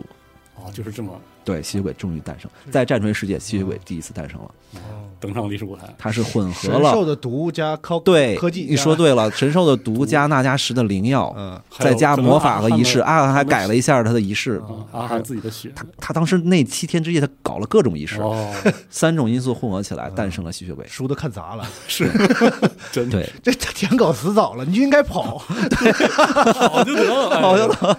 人啊不能万念俱灰，只要活着就有希望，真是真是这样，不，关键是他最后跑了也跑不动，跑跑不了了，他被堵那儿了。嗯，太惨，别人他能跑，埃博拉什他真打不过。这这这这埃博拉什不是一般的人，啊这？这故事还挺，哎呀，哎就很戏谑。这个。很唏嘘，对女王就降临降临了，然后在纳加什那边呢，他呢已经成功的收服了附近的野蛮人的各个部落。嗯，这些野蛮部落叫雅古尔人，他们呢曾经常年呢与北方呢被称为这个呃离弃者的部落互相常年的征战。然后呢，这些北方人啊信奉一个叫马拉卡的叫什么四重重道的黑暗者，其实就是暗示他们就是信混沌的信混沌啊，啊，啊。马拉卡这个名字好像对对对，然后然后近期他们发现啊，这南方的部落里忽然没了这个祭司和守墓人这些团体没了嗯，然后他们觉得南方人的这个力量之源完蛋了。决定啊，以前的大举南下，彻底灭绝南方这些部落。嗯原来他们是势均力敌的在，在这个这个平原上每每年都摆开架势，这么打几架，来来回回哎来来回回的。这次说一定要把那南方这边灭了啊哎。然后在纳加什看来啊，这南方这些这个蛮族废物啊，一直是被北被北方压着打的啊，完没被灭绝，全靠着这些守墓人和当时那个祭祀阶层，哦，但是全被他杀光了嘛。是然后纳加什呢，就坐在轿子上啊，这抬轿子的这个亡灵就是轿子前任的主人啊，现在给他抬轿子，就是这个大祭司已经被拉起来了啊。他承诺帮助这个野蛮人啊对抗十倍于己的北方人，嗯，然后呢，这些酋长就会彻底的臣服。纳加什呢还有自己的亡灵部队，然后于是就把这个，而且已经把北方的这个侦察兵啊全都给清理掉了。嗯，北方人说说那边南方没什么问题吧？没问题啊，有问题，侦察兵早就回来了。是的，其实侦察兵早就变骷髅了，早就变僵尸了。然后呢，这个他就指挥着野蛮人和亡灵对北方的营地发起夜袭，哦然后他呢下令悄悄的摸上去，然后结果这帮蛮蛮子跑半路就憋不住，就开始嗷、开始叫唤战吼。然后，然后，然后这个好不容易打了对面一个措手不及，这帮蛮子就开始停下来搜刮尸体，哎反正就是哦没有什么作战素养，呃对对，真的没有作战素养。然后对面北方人可以说是身材更加壮硕，嗯而且还穿戴着盔甲武器。南方这边根本就是光着屁光屁股在那儿打，人家还披着披着甲呢，哦，对吗？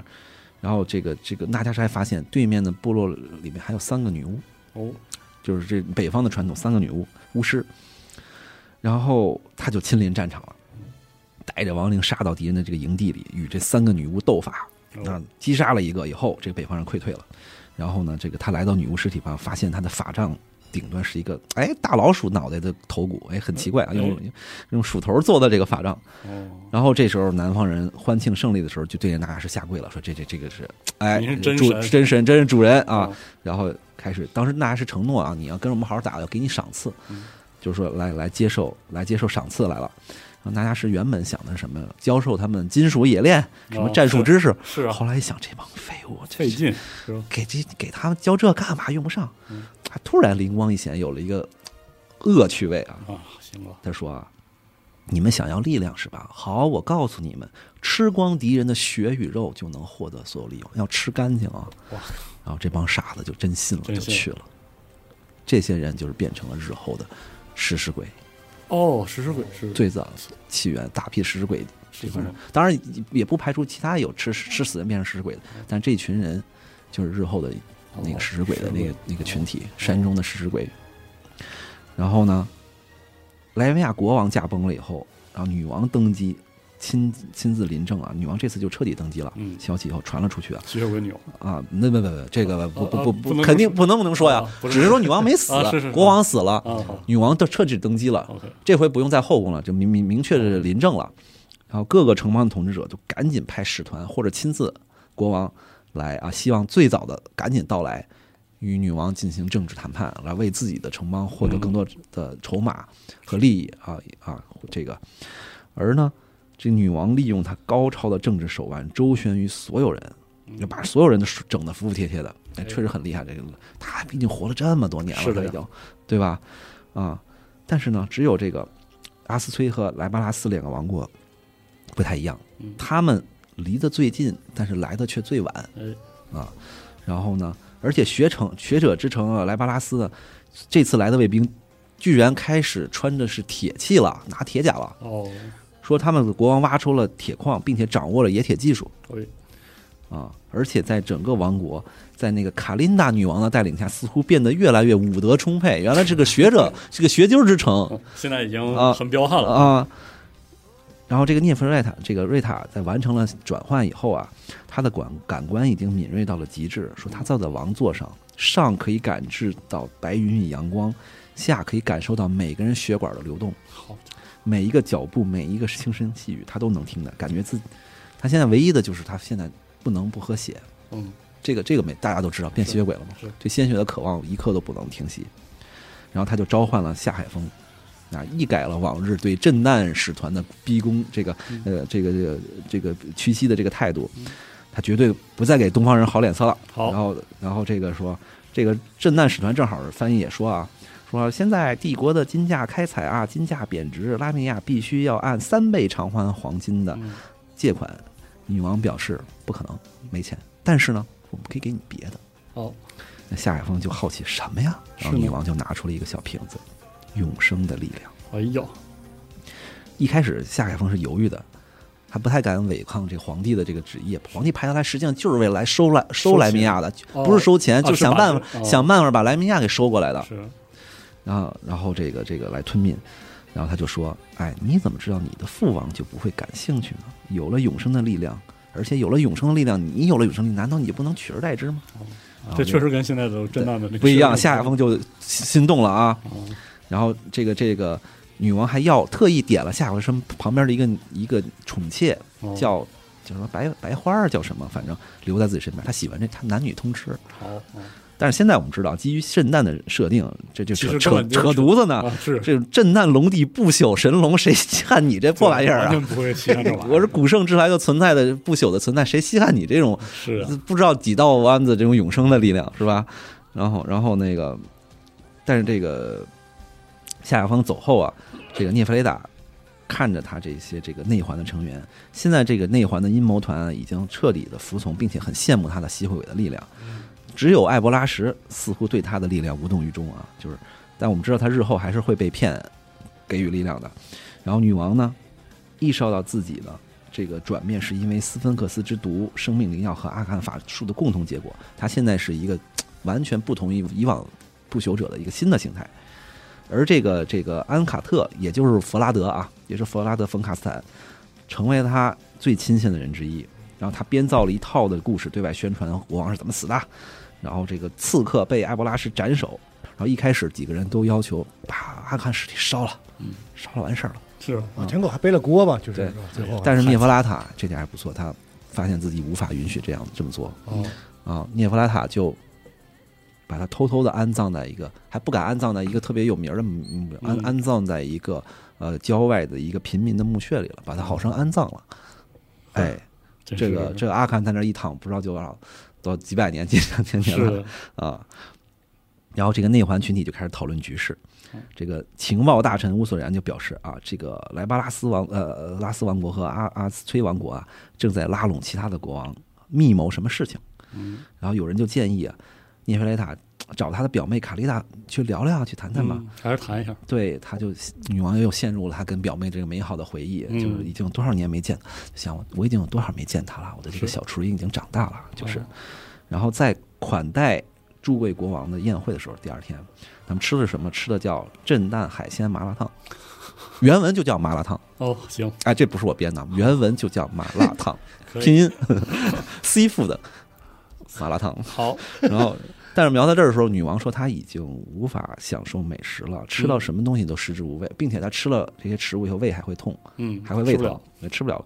而且多少黑莲花喝下去也没法麻痹她的神经，啊，她只想喝血，所以，所以每次每一盘菜上来，她就哎调一血，摆弄摆弄，挑挑一个吃一口，然后呢，嗯无无意中仆人过去端那杯血，他趁人不注意来一口，来一口啊，啊，或者我觉得血豆腐其实 应该挺合适的啊，啊，对吧？？保险旺应该挺合适的然后呢，他远远的看着那个卡丽达，嗯，就是时光流逝，这个曾经的小雏鹰已经长成了一只高傲的苍鹰，他现在就是纤细黝黑，肌肉发达，就金刚萝莉啊，那哎。种，哎呀，就是武德充沛，身上有纹着战纹，然后手上有刀疤，就是一个战士女王。然后她不遵循任何传统啊，像男人一样与士兵一起骑马狩猎打仗，然后亲率军队剿灭了莱莱巴达斯周围所有的土匪，嗯，赢得了民众的爱戴。虽然她违背了所有的这个传统，传统贵族们都都觉得他那个这这这不合理不合不合体统，但是嗯。老百姓们都特别爱戴他。真得，哎，对军军队的士兵们也特别喜爱她，因为同吃同住就那种那种没有架子的女王，然后很很勇武。而且卡丽达似乎就是不去看她，她老想跟她哎小姐妹，咱们目光对一下，表示一下友好。哦。卡丽达看都不看她，很冷漠只是偶尔的跟她身边一个神情有点紧张女仆一直在交谈，而她女王就看这个女仆，看着就面熟，哦，哎，就是竟然想不起来一下。嗯，涅弗莱达就费解，我怎么得罪我这小表妹了？是吗这这这，我当年不就是把她包办婚姻，把她给嫁出去，而且是呢，而且嫁出去嫁她当王后当的也挺好的，也没有什么受罪。她跟她老公也挺好的呀，嗯虽然明显她比她老公，她老公镇不住她吧，比她老公厉害，但是她也挺幸福的呀，老百姓也都喜欢她，她对我有什么意见呀？是呢，然后晚后晚晚饭过后，女王就开始发表演讲，就开始这个用她慷慨激昂的这个魅力施展。圣约已经打破了，嗯，旧神已经离去了，但是莱米亚依旧受到女神阿萨夫的祝福。我自己就是例子，你看、哦。我现在还还还还这么健康啊，然后新说法。哎对。然后他宣布啊，每年拿出六万两黄呃六万吨黄金，帮助巨款帮助重建众神之城和卡姆里，就是上一、嗯。上一次纳已经被加斯篡位战争被打烂的城市，一直没有钱去重建它。这两个城市其实是荒着的，经济援助，哎，一直没有重建经济援助。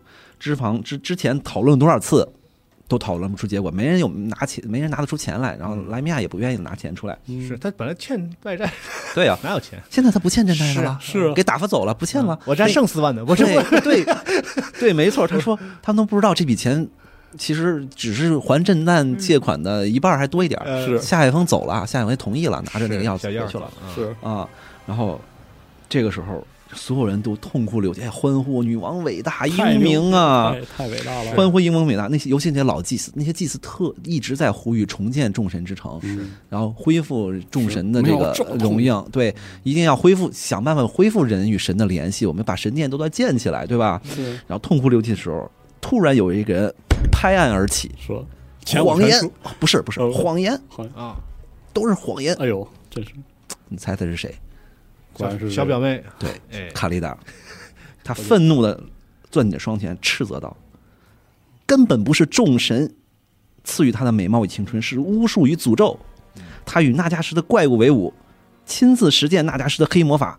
哇，全说了，”啊，涅弗雷塔就愣了，说说：“我最爱的小表妹，你你怎么能说这种话呢？是呢，我有证人。”哦卡丽达指着身边的侍女说：“他。”阿可汗抱着你进入后中后，他全程目睹了邪恶的过程，邪恶仪式的过程。然后，哦然后他现在看出卡丽达身边的那个女仆就是艾雅，哦艾雅一自己其实不跑马跑了以后跑到卡丽达那儿去了，把所有事儿都告诉他了。好家伙，然后他就说：“你居然相信一个女仆而不是你的表姐，不相信合法的女王，你哎呀，这这这太让我失望了，这这个这个涅弗雷塔当时心都碎了。”嗯，然后说多久了？你到底拜伏在那加什的这个脚下多久了？嗯我之前就纳闷，你们就真的不会变老吗？是我有这什么医美啊？对呀、这这个确实是卡丽达不像一般人，他真的是真是不。是一般人，这涅弗莱塔也火了，说你太过了，你在我这儿好吃好待的，我招待你，是啊然，后你对我发出如此可怕的指控，就因为我现在是尼格拉唯一还被神祝福的人吗？说你这是亵渎神明，你会遭天谴的。说你才会遭天谴，哦那就来决斗吧。哦然后就打看看众神到底眷顾于谁。卡利达就是掀开这呃衣服，脱下这个外外套就说，然后这下涅凡雷达发现自己上套了。哎，这个这个卡利达就是在等这个机会，当着所有的国王和祭司的面要揭露他，哦，他也没办法了，拿剑吧。好，然后这个就场景就是中古战锤的下面的一个名场面了哦，真的是名场面了。包括《木乃伊归来二》里边两个埃及女人打架的那个场面很，一我觉得一模一样，特别又香艳又又精彩，就那种。哦但是其实卡，但是其实涅弗雷塔根本没有接受过任何训哦练，但他就是啊面板高啊。说卡利大如疾风一般冲了过来，涅弗赖塔没这个涅弗莱莱塔没有接受过任何的就正经的训练，这个这个埃博拉是给他递剑的，还还问呢，说你用过吗？嗯没用过吧？但是他艾娃当时也知道他是是吸血鬼，有能力，说下手快点，赶紧，就说意思哦一击毙命，别人看出来问题嘛，就是。然后，然后凯利达特别敏捷，啪一剑就捅中了这个这个涅弗莱塔的这胸口，这涅弗莱塔都没反应过来，就我这真来啊！就，然后但是呢，涅弗莱塔他已经是吸血鬼，是永生者，他只要一召唤吸血鬼之力，在数据面板上，这俩人就不是一维度的。是的，是啊，人类什么面板，吸血鬼啥面板？是啊战锤，我们上桌，无论这桌面战锤上高出一个维度出来，是的，然后他就一推一把就把他的卡丽达推开了，然后就望着卡丽达眼睛，就用眼神透露说：“别这样，求你了，咱别打别打了，别打，求你了。”然后卡丽达就像毒蛇一样敏捷的发起了攻击，特别刚，就是眼看着轻而易举就要斩下涅弗莱的头的时候，女王只好启动了血统之力，两个人缠斗在一起，最后两个美女抱在了一起嗯。然后分开的时候，他贴的时候，他能感受到卡丽达的心跳，然后他俩人的心跳都能结合，然后两个人分开了，卡丽达身上插着涅弗雷达的剑，倒下了。然后就下面这段就比较虐心了，就嗯就就女皇就很悲伤，就跪在卡丽达的身边，然后捂住她不断流血的伤口，然后她就她悲伤的眼睛都都火辣着，但是她发现自己已经流不出眼泪了，嗯她变成吸血鬼后流不出眼泪了，这是作为一个吸血鬼的悲哀。其实其实说说在战中古战锤后面，当时在描述这个。传说中的吸血鬼女王的时候，就是有一种悲凉或这种这种这种经历过世间万物的悲与喜以后那种那种伤感的那种那种嗯。面孔在里面，然后说他不停的用手抚摸着卡莉的脸，说：“原谅我，小雏鹰，求你原谅我。”然后突然他意识到了什么，我能救他。哎他咬破了自己的嘴唇，鲜血流了出来，然后他捧着卡丽达的脸，四目两个人四目相对，说：“吻我，快吻我哦，kiss me。”哦你就可以永远活下去了。快，然后卡丽达的也流着眼泪，用声就虚弱、非常脆弱的声音说：“绝不，never。”哇，这这个场面真是然后，然后他就哀求他：“求你了，小雏鹰，我也不想变成这样，你知道吗？我不想的，我从来丝毫不想变成这样。但是莱米尼亚需要我，没有选择，求你了，亲我一下，就一下，我们再次成为朋友，像以前一样，永远的朋友，永远的姐妹。”哇塞，但是奄奄一息的卡丽达用最后的力量抵抗着，直到她没有力气了，女王用血染的嘴唇粘在了，贴在了她的双唇上，喂给了他自己的血。哦，但是卡利达的身体没有任何的回应，她静静的离开了人世。哦，哇，小说里没有这个具体的描述，但是在军书里和地方提到过，卡利达在死前向神明祈祷，祈求女神阿萨夫亲自显圣显灵，来到卡利达身边，用神力净化了涅弗莱塔的吸血鬼之吻，哦，用毒药，用用这个用这个女神的这个阿萨夫之毒，替换了吸血鬼的生命灵药的这个之血，使得卡丽达避免被转换了吸血鬼。这些小说里都没有提过，但军书里提过。军书里有这样的表述啊，嗯，然后然后内弗雷达就愣愣的看着卡丽达的尸体，就愣住了，就时间都凝固了，然后然后慢慢的才身边才感受到周围人都在议论，都在喧嚣，然后直到安卡特走过来，在他耳边说说点什么呀，然后女王就空洞而悲伤的宣布说正义已经得到伸张，哦，众神选择我为为为圣者。，这一章小说里叫《苍鹰之影》，写的特别的哦，确实悲悲壮，很刚烈。卡丽达的遗体最后被带回了莱瓦拉斯，经过处理，戴上了黄金面具，坐在陵墓的王座上。嗯，啊，自日后，当卡丽达作为古墓女王苏醒的时候，她将成为中古世界最强大的吸血鬼的克星和猎杀者。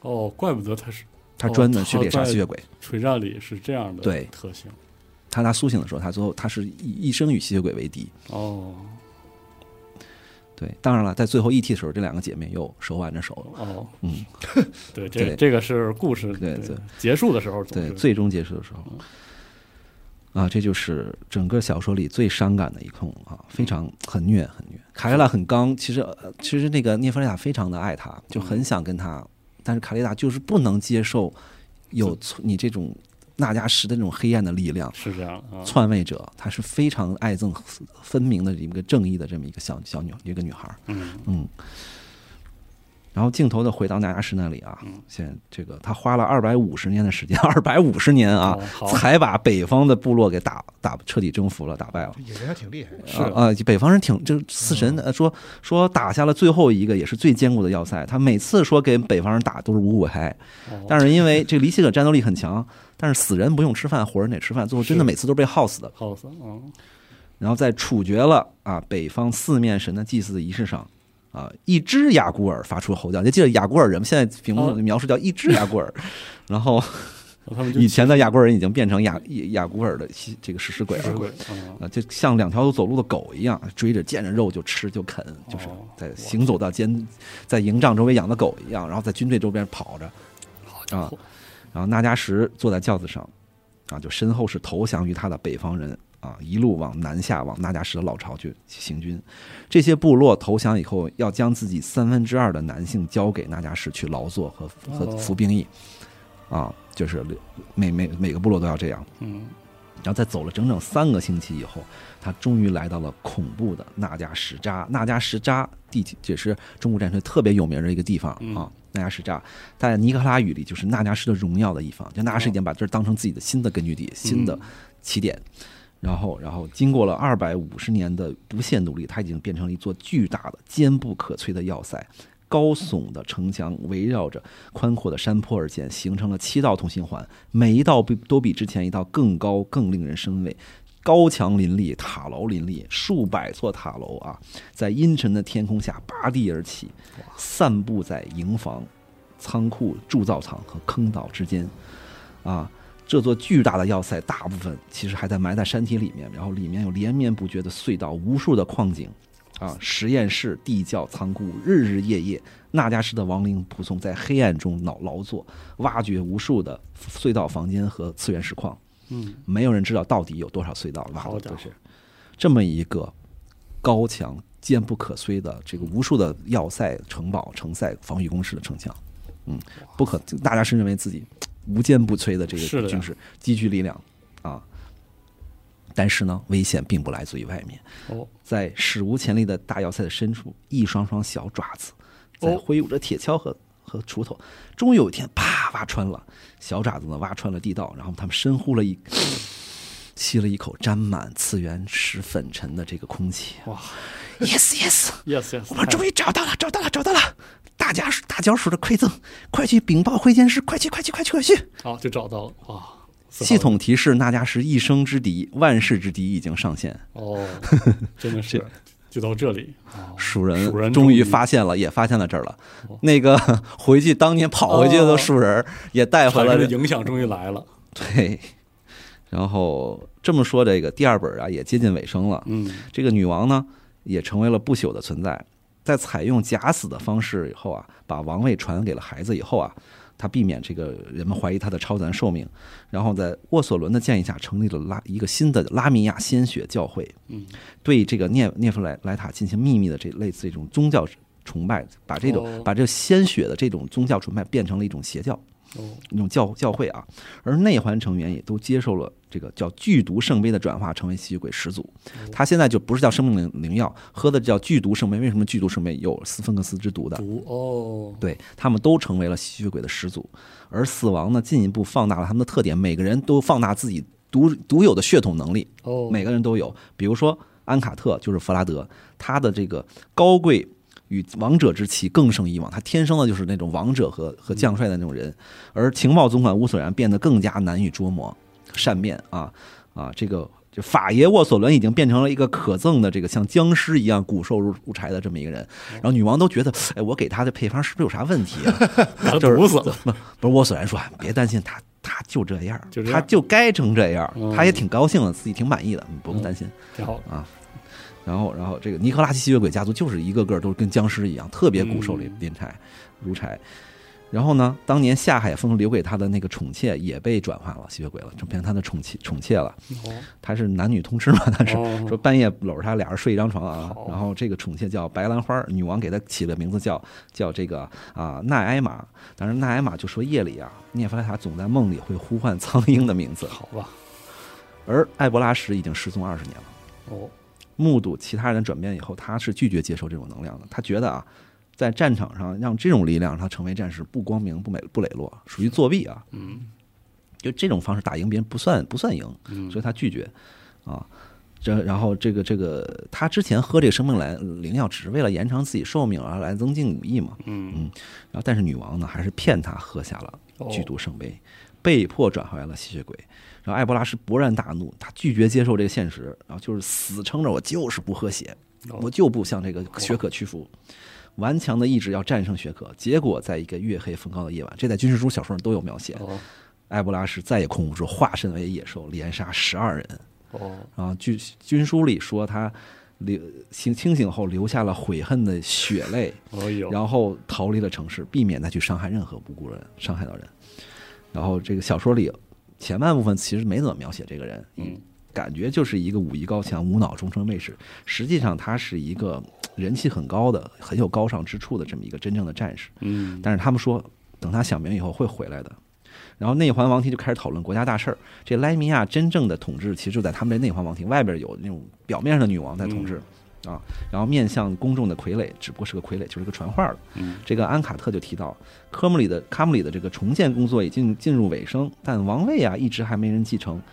涅弗莱塔就想起在百年前的这个会议上，曾经还计划过阿啊这个阿崔斯的阿崔这阿斯崔王国的王室去继承卡姆里的王位因为这两个王室是有血脉关系的，哦对，有血缘关系啊。这个这个事儿这么多年了，一直都没有落实，就是。然后这个乌索然就说了。哎，人选是有啊，这个阿阿阿崔斯阿斯崔王后呢，正好也怀孕了，嗯但是这个女王后啊体弱多病，这孩子保不住。哦哦女航就想了一下，行，我给她生命灵药，啊，我掺上我的血，我帮她保胎。我天，众人都愣了，说你你这干嘛呢？是呢，什么呀？如此的那个女王说，我要以后所有王国的继承人和王子公主都来莱米亚接受教育。乌斯兰说：“当人质吗？绝对不是，不是当人质，你格局太小了。哦，我要亲自塑造未来，教导他们，这样早晚一天，这些继承人啊，都是经过统一的教导，呃，尼赫拉可以统一在一起。哎他格局很高，志向很远。这说我厌倦了处在阴影下，希望早有早晚一天，我们可以站在前台。我不是残暴的纳加什，哦，我绝对不是他。我希望人民最终会相信，啊，这个这个这个治理好尼克哈拉，到时候所有城邦都会支持我。为什么？因为这些继承人都是从我这里接受最好的教育，我会真心的教导他们，我不是把他们哦当人质、当质子，哦我会真心对他们好，给他们最好的教育啊哦。这个回去的路上，这个宠妃纳埃玛就讲出了他的不安，说你知道的，你别忘了当年卡利达的事儿。话还这个答还没说完，一把就被拎了起来，说永远不要再提这个名字好，啊。这个甚至因此，他跟这个宠妃都疏远了。哇塞，嗯而阿斯崔王后日后喝下了这个涅芙瑞塔给的这个药，顺利产下了一个男婴。在母亲怀孕期间喝下了这个生命灵药，对这个孩子产生了一个深远的影响，肯定的。这个男男孩日后必定不凡嘛。嗯，这个男孩日后就是尼可哈哈历史上最有名的啊，我认为可以以赛特拉起名的英雄王阿卡迪扎。哦对，阿卡迪扎以后就是第三本的主角了。哦，现在第二本结束了，把它引出来。阿卡迪扎是非常英武一个一个王子，以后哦。我们我们可以看到后面的故事非常精彩。不会变成小吸血鬼吗？不会，生命灵药并不是说你变成生命灵药，啊。对生命灵药掺了点他的血，但不代表他完成了，他不代表他完成了这种想变吸血鬼和不朽者是要有非常强大的仪式、复杂的仪式，嗯，然后还得喝那个剧毒圣杯里的这个这个灵药哦，最后才能变。只是给了他一点血和和灵药，嗯只是帮他把胎保下来。但是这个男孩跟这个涅芬达也产生了羁绊，嗯，对，所以这个阿卡小阿卡迪亚就在涅弗莱塔的看护下接受最好的教育与训练。啊，就比如说在训练场上，这个小阿卡迪莎少年就在模拟对战，这女王就在屏幕后面紧张的这个观摩，哦，说就就跟那也不是小妈妈看着自己的崽儿一样的担心。其实我觉得不是，就就就看着这个王子就直抠椅子背儿啊，这嗯然后紧张的，然后这个这个小阿卡迪扎就以一敌四，轻松的把这个助教全给打翻了。然后这女王看着太入神了，然后安卡拉在她身边，她都没发现，吓了一激灵啊。哦，然后安卡拉安卡拉就说：“真是一位意气风发的少年英雄。”哎，阴阳怪气的哎，嘛，这没不是你，就他这就哦陈这个也有点啊嗯。哎，吓您一跳，不好意思，您看的也太入神了吧？是，嗯然后这个这女王就说：“看他是个奇迹，一位真正的王子，总有一天他会拥有整个世界。我要给他最好的教育和一切。哇，这这个这个这个，连那个齐威尔啊，哦，维维切尔维切尔维切尔已经被指派给阿卡迪扎作为他的贴身侍从了，就专门给他当侍从。当然，一般的时刻呢，帮女王可以掌控他的行踪，嗯但是连这个老人经历了这么多破破事儿、坏事儿、黑暗之事的老人，说早这个老人早已眼中没有光芒，就属于一种那种躺比较属于躺平的那种人，麻木的人，老人都被这个英雄少年感染，说恢复了很多当年的这些神态和泰然自若。然后这安卡拉特就说啊，是啊英雄王少年，但是岁数到了。阿阿斯崔国王说，阿卡迪扎应该去康姆里履行国王的职责了。哎，送走啥？女王一下惊了，这么小就走？啊，是不行，不行，他还没准备好呢，不能带他走嗯。然后安卡特说：“这也由不得咱，这是人家的王子啊，是啊，再喜欢你，他是我的。嗯要不是我救他，这早死在子宫里了。是我还没打算撒手呢啊！我说您您这也太危险了吧？是啊，是啊，别的国家把王子送过来已经很不满了，他们觉得是人质啊，对，你这扣着不还，那就更完了，这那不就是人质吗？然后然后女王的尖牙都露出来了啊哦，都露出来了，怎么着你威胁我啊？王，那么有什么危险的？我是说被年轻的王子吸引挺危险的，哎，这话这这句才有阴阳哎，味。这句真的确实，女王又说你格局又小了，哎，不，阿卡迪扎就是尼可哈拉的未来，哎呀，通过他培养这位一位伟伟大的国王，我们可以统治千秋万代。我觉得合适的时候我会让他登上王位的，在这之前谁也别想。好家伙，就是这样，就是女王就又又 花痴了。呃然后这个，然后在一间密室里啊，这个情报总管乌索然来到了沃索伦的身后，然后他找到他这个在研究，然后后者每天都在那研究自己的那个死死灵术、招魂术什么的。招魂术，哦女王不让他研究唤醒死灵，因为那个哦太危险。他说我要研究与灵魂沟通之术。OK，他说这行，你去吧。但是呢，乌索然就指出，你秘密召唤的灵魂不是别人吧？哦，啊，谁呀？自己交代吧。哎，纳加什吧？哦，乌索兰承认是，嗯我就在召唤纳加什，但但是我一直找不到他。没死啊，人家对，没死人 上哪家。找去？查无此人，人间哦，所以他们有点意识到事情有点没有，他说啊哦，这女王我也看透了，她跟国王一样软弱。哎呦，我们早就可以像神明一样统治，但是这个女王啊，自从卡利达死后啊，这精神就崩了，嗯，就不正常了。就非要整这套凡人的政治。你，看这娘们儿一天到晚花痴一样盯着这小王子那德行，嗯早晚得惹出事儿来。啊，行，咱们呀，应该去召唤真正伟大的、强大的力量存在了，哦，啊，有这个这个这个这个小说这是最后的尾声是什么？是蜀人的斥候将情报带回了会见之，挖穿了以后，立刻带回会见之的人。经过分析，他们得出了最疯狂的结论：在黑山里面要塞里，有他们做梦也想不到的、也无法想象的巨额次元石矿藏。然后灰先知立刻封锁消息，哎然后这些斥候们得到了一杯杯的毒酒作为奖励，确保没有人走漏风声。嗯但是在这之前，已经有无数的风声走漏了。哎，然后潜伏在各个派派系的密探一封封的信密信，把这个消息传回到蜀人的最高权力机构十三议会。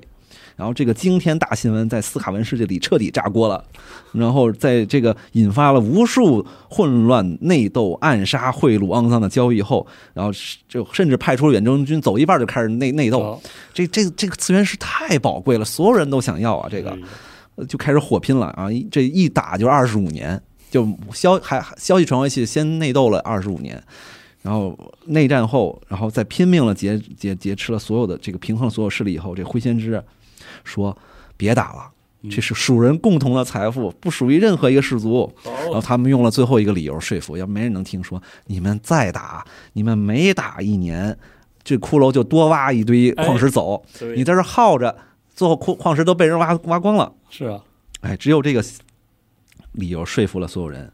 然后呢，十三议会又经过一轮什么疯狂的内斗、暗杀、贿赂、造交易以后，啊，组成了一张一支错综复杂的五万人的联大军，五万人的大军，五万蜀，对五万蜀，五万蜀 人。朝就来啊，每个氏族都心怀鬼胎，浩浩荡荡的杀向了纳加什的要塞。亏的是蜀人就是多，就就是多。就反反复复的就是我们下一集就要看到底是蜀人多还是死人多。啊太爽了！。小说第二本到此结束，哎，就是哎结束。了。第二本没有那么多，没有那么多战争的描写哎，确实没有但是比起第一本，它刻画了更多的这个人物，这是这人物刻画更更有意思嗯啊。我们知道，虽然主角是纳加什，但其实第一本纳加什视角就已经反映出来，就纳加什这个本人，光描写他没有太大的意思。这个人物哎确实也太直接了。对，就像龙马老师说的，这是原地拔高的坏啊，这个对，对吧？就是一个反社会人格，就是一个反社会人格，沈明沈丁敏啊。然后这个，但是这本书，无论是女王还是阿可汗，以及这个女阿可汗和女王的这个感情戏，嗯，包括这个女王涅弗莱塔与卡丽达的这个决斗，呃，都是还是很很很有意思的。对，然后我们能看到这个阿可汗性格上的转变，嗯，你会发现他第二本甚至不开始不滥杀无辜了。是的，很有意思这个人啊，真的，他没有杀女仆艾艾嗯。艾雅，也没有杀维切尔，虽然这俩人都日后带来了麻烦，嗯，这个这个阿可汗最后也是日后说成为了这个死亡阵营最靠谱的一个存在嘛，嗯就是这这个人以后逐渐靠谱化了。哎，很神奇。这个，对，而这个纳加什那边其实就是白手起家，从零开始，从一级开始往上升，是，然后一路开始从一招回到解放前就开始从头抱兵啊。还真是这样啊。但是呢，就是说。第二本是个承上启下，到第三本才是嗯真正。其实他酝酿了很多事情，为第三本铺路。而阿卡迪扎最后将带领整个尼亚哈拉真正的与纳加什和这些亡灵进行这个对抗，在过过程中又有很多的这种英雄可歌可泣的故事，嗯，也很虐人、很虐心的这故事，哎，哎，会会给大家我们下次再详细的展开。我们这期其实也是吸血鬼和鼠人对。两个阵营登上历史舞台，登上历史舞台，嗯，第一次出场，哦，吸血鬼这个阵营没想到是用这种方式诞生，嗯，这确实是没有想到，就是他日后吸血鬼成为一个独立的阵营，然后实际上他其实普遍这个阵营是潜藏在幕后为主，嗯它不是很高调的一个阵营，是的，只有西尔瓦尼亚是非弗拉德是高调的直接独立宣布有政权存在是啊，我帝国的西尔瓦尼亚合法统治者嗯，来去夺取王位，其他的吸血鬼家族都比较低调，低都很低调。除了那个史崔克帝国当年被绿皮给给给嗯，屠灭了以后啊，是。但是在我们这段时间讲的，实际上就是吸血鬼诞生时候的那个时代这，个状态，嗯其实就有点，就像我当时当年说的，就是比如说，就有点像我们现在看弗拉德的，就现实生活中这个这个不是弗拉德，叫德古拉的这个故事的时候，忽然讲到。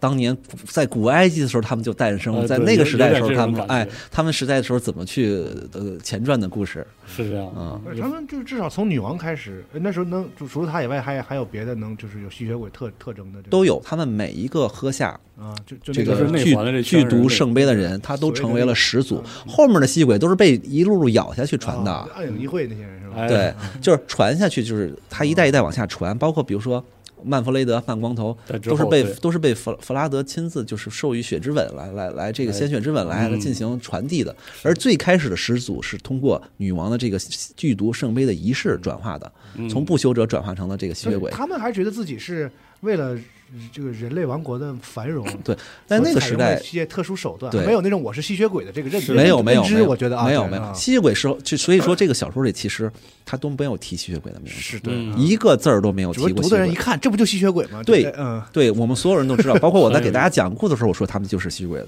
但实际上小说里通篇没有。你你说的特别对。尼赫卡文明，对他通篇没有提到过吸血鬼，就嗯这些人只不过是掌握了秘密的、黑暗的这些鲜血的这种魔法，来帮助他们延缓寿命、得到力量的这么一批人。是。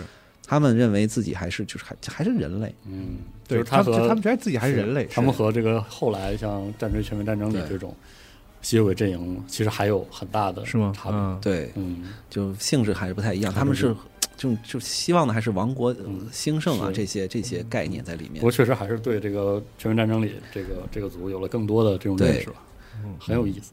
真这三部曲小说还是很精彩，我觉得第三本更精彩。这个哎。大家可以好好期而待一下。且吸血鬼算不算是咱听这么多，算是第一个非自然诞生的种族？虽然他们到现在还没有一个自己是种族的认同呢，对，对，但它是一个通过阴对。那个这个这个出了一种可机缘巧合，甚至 对对是意外阴，差阳错，然后人为诞诞生的。生出的一种特殊的种族。嗯。是的，这些内环成员就是应该是当初十二支吸血鬼家族的血脉，嗯。甚至到跑到震旦还有浴血族就跑过哦。去，这几个记得在五版的时候出过规则的五个大家家族，哦，现在还有一个浴血族可能还没出，但是其实都是这些内环成员的后代，嗯嗯，就每个人都是始祖，每一个人继承了特殊的能力，像嗯。女王就是魅力，魅力，嗯，然后弗拉德就是统治，就贵族统治。然后这个，比如说那尼克拉奇就是法术魔法高强，艾布拉什就是武帝，嗯，他是血龙吸血嘴的始祖，哎，非常就太强了，他这这真是龙傲天的强。非常经典。你现在在游戏里打开那几个家族都在嗯，对啊就有对对应的这个，对，你就发现网上追溯都是从这个时代诞生的。战锤对这个这么一个古老的文艺形象是有了一个的非常有意思的使用，还是蛮有意思的。是的嗯，非常的用心，对，就非常刻画的还是很到位。不是说为了找点哥特风情，我随便对引引入一点儿，对对，嗯很有意思。嗯嗯，挺好行。，那这期呢我们就先讲到这儿啊，好好好好，我们下期继续有这个故事，我们下期再见，啊，下期再见，拜拜。拜拜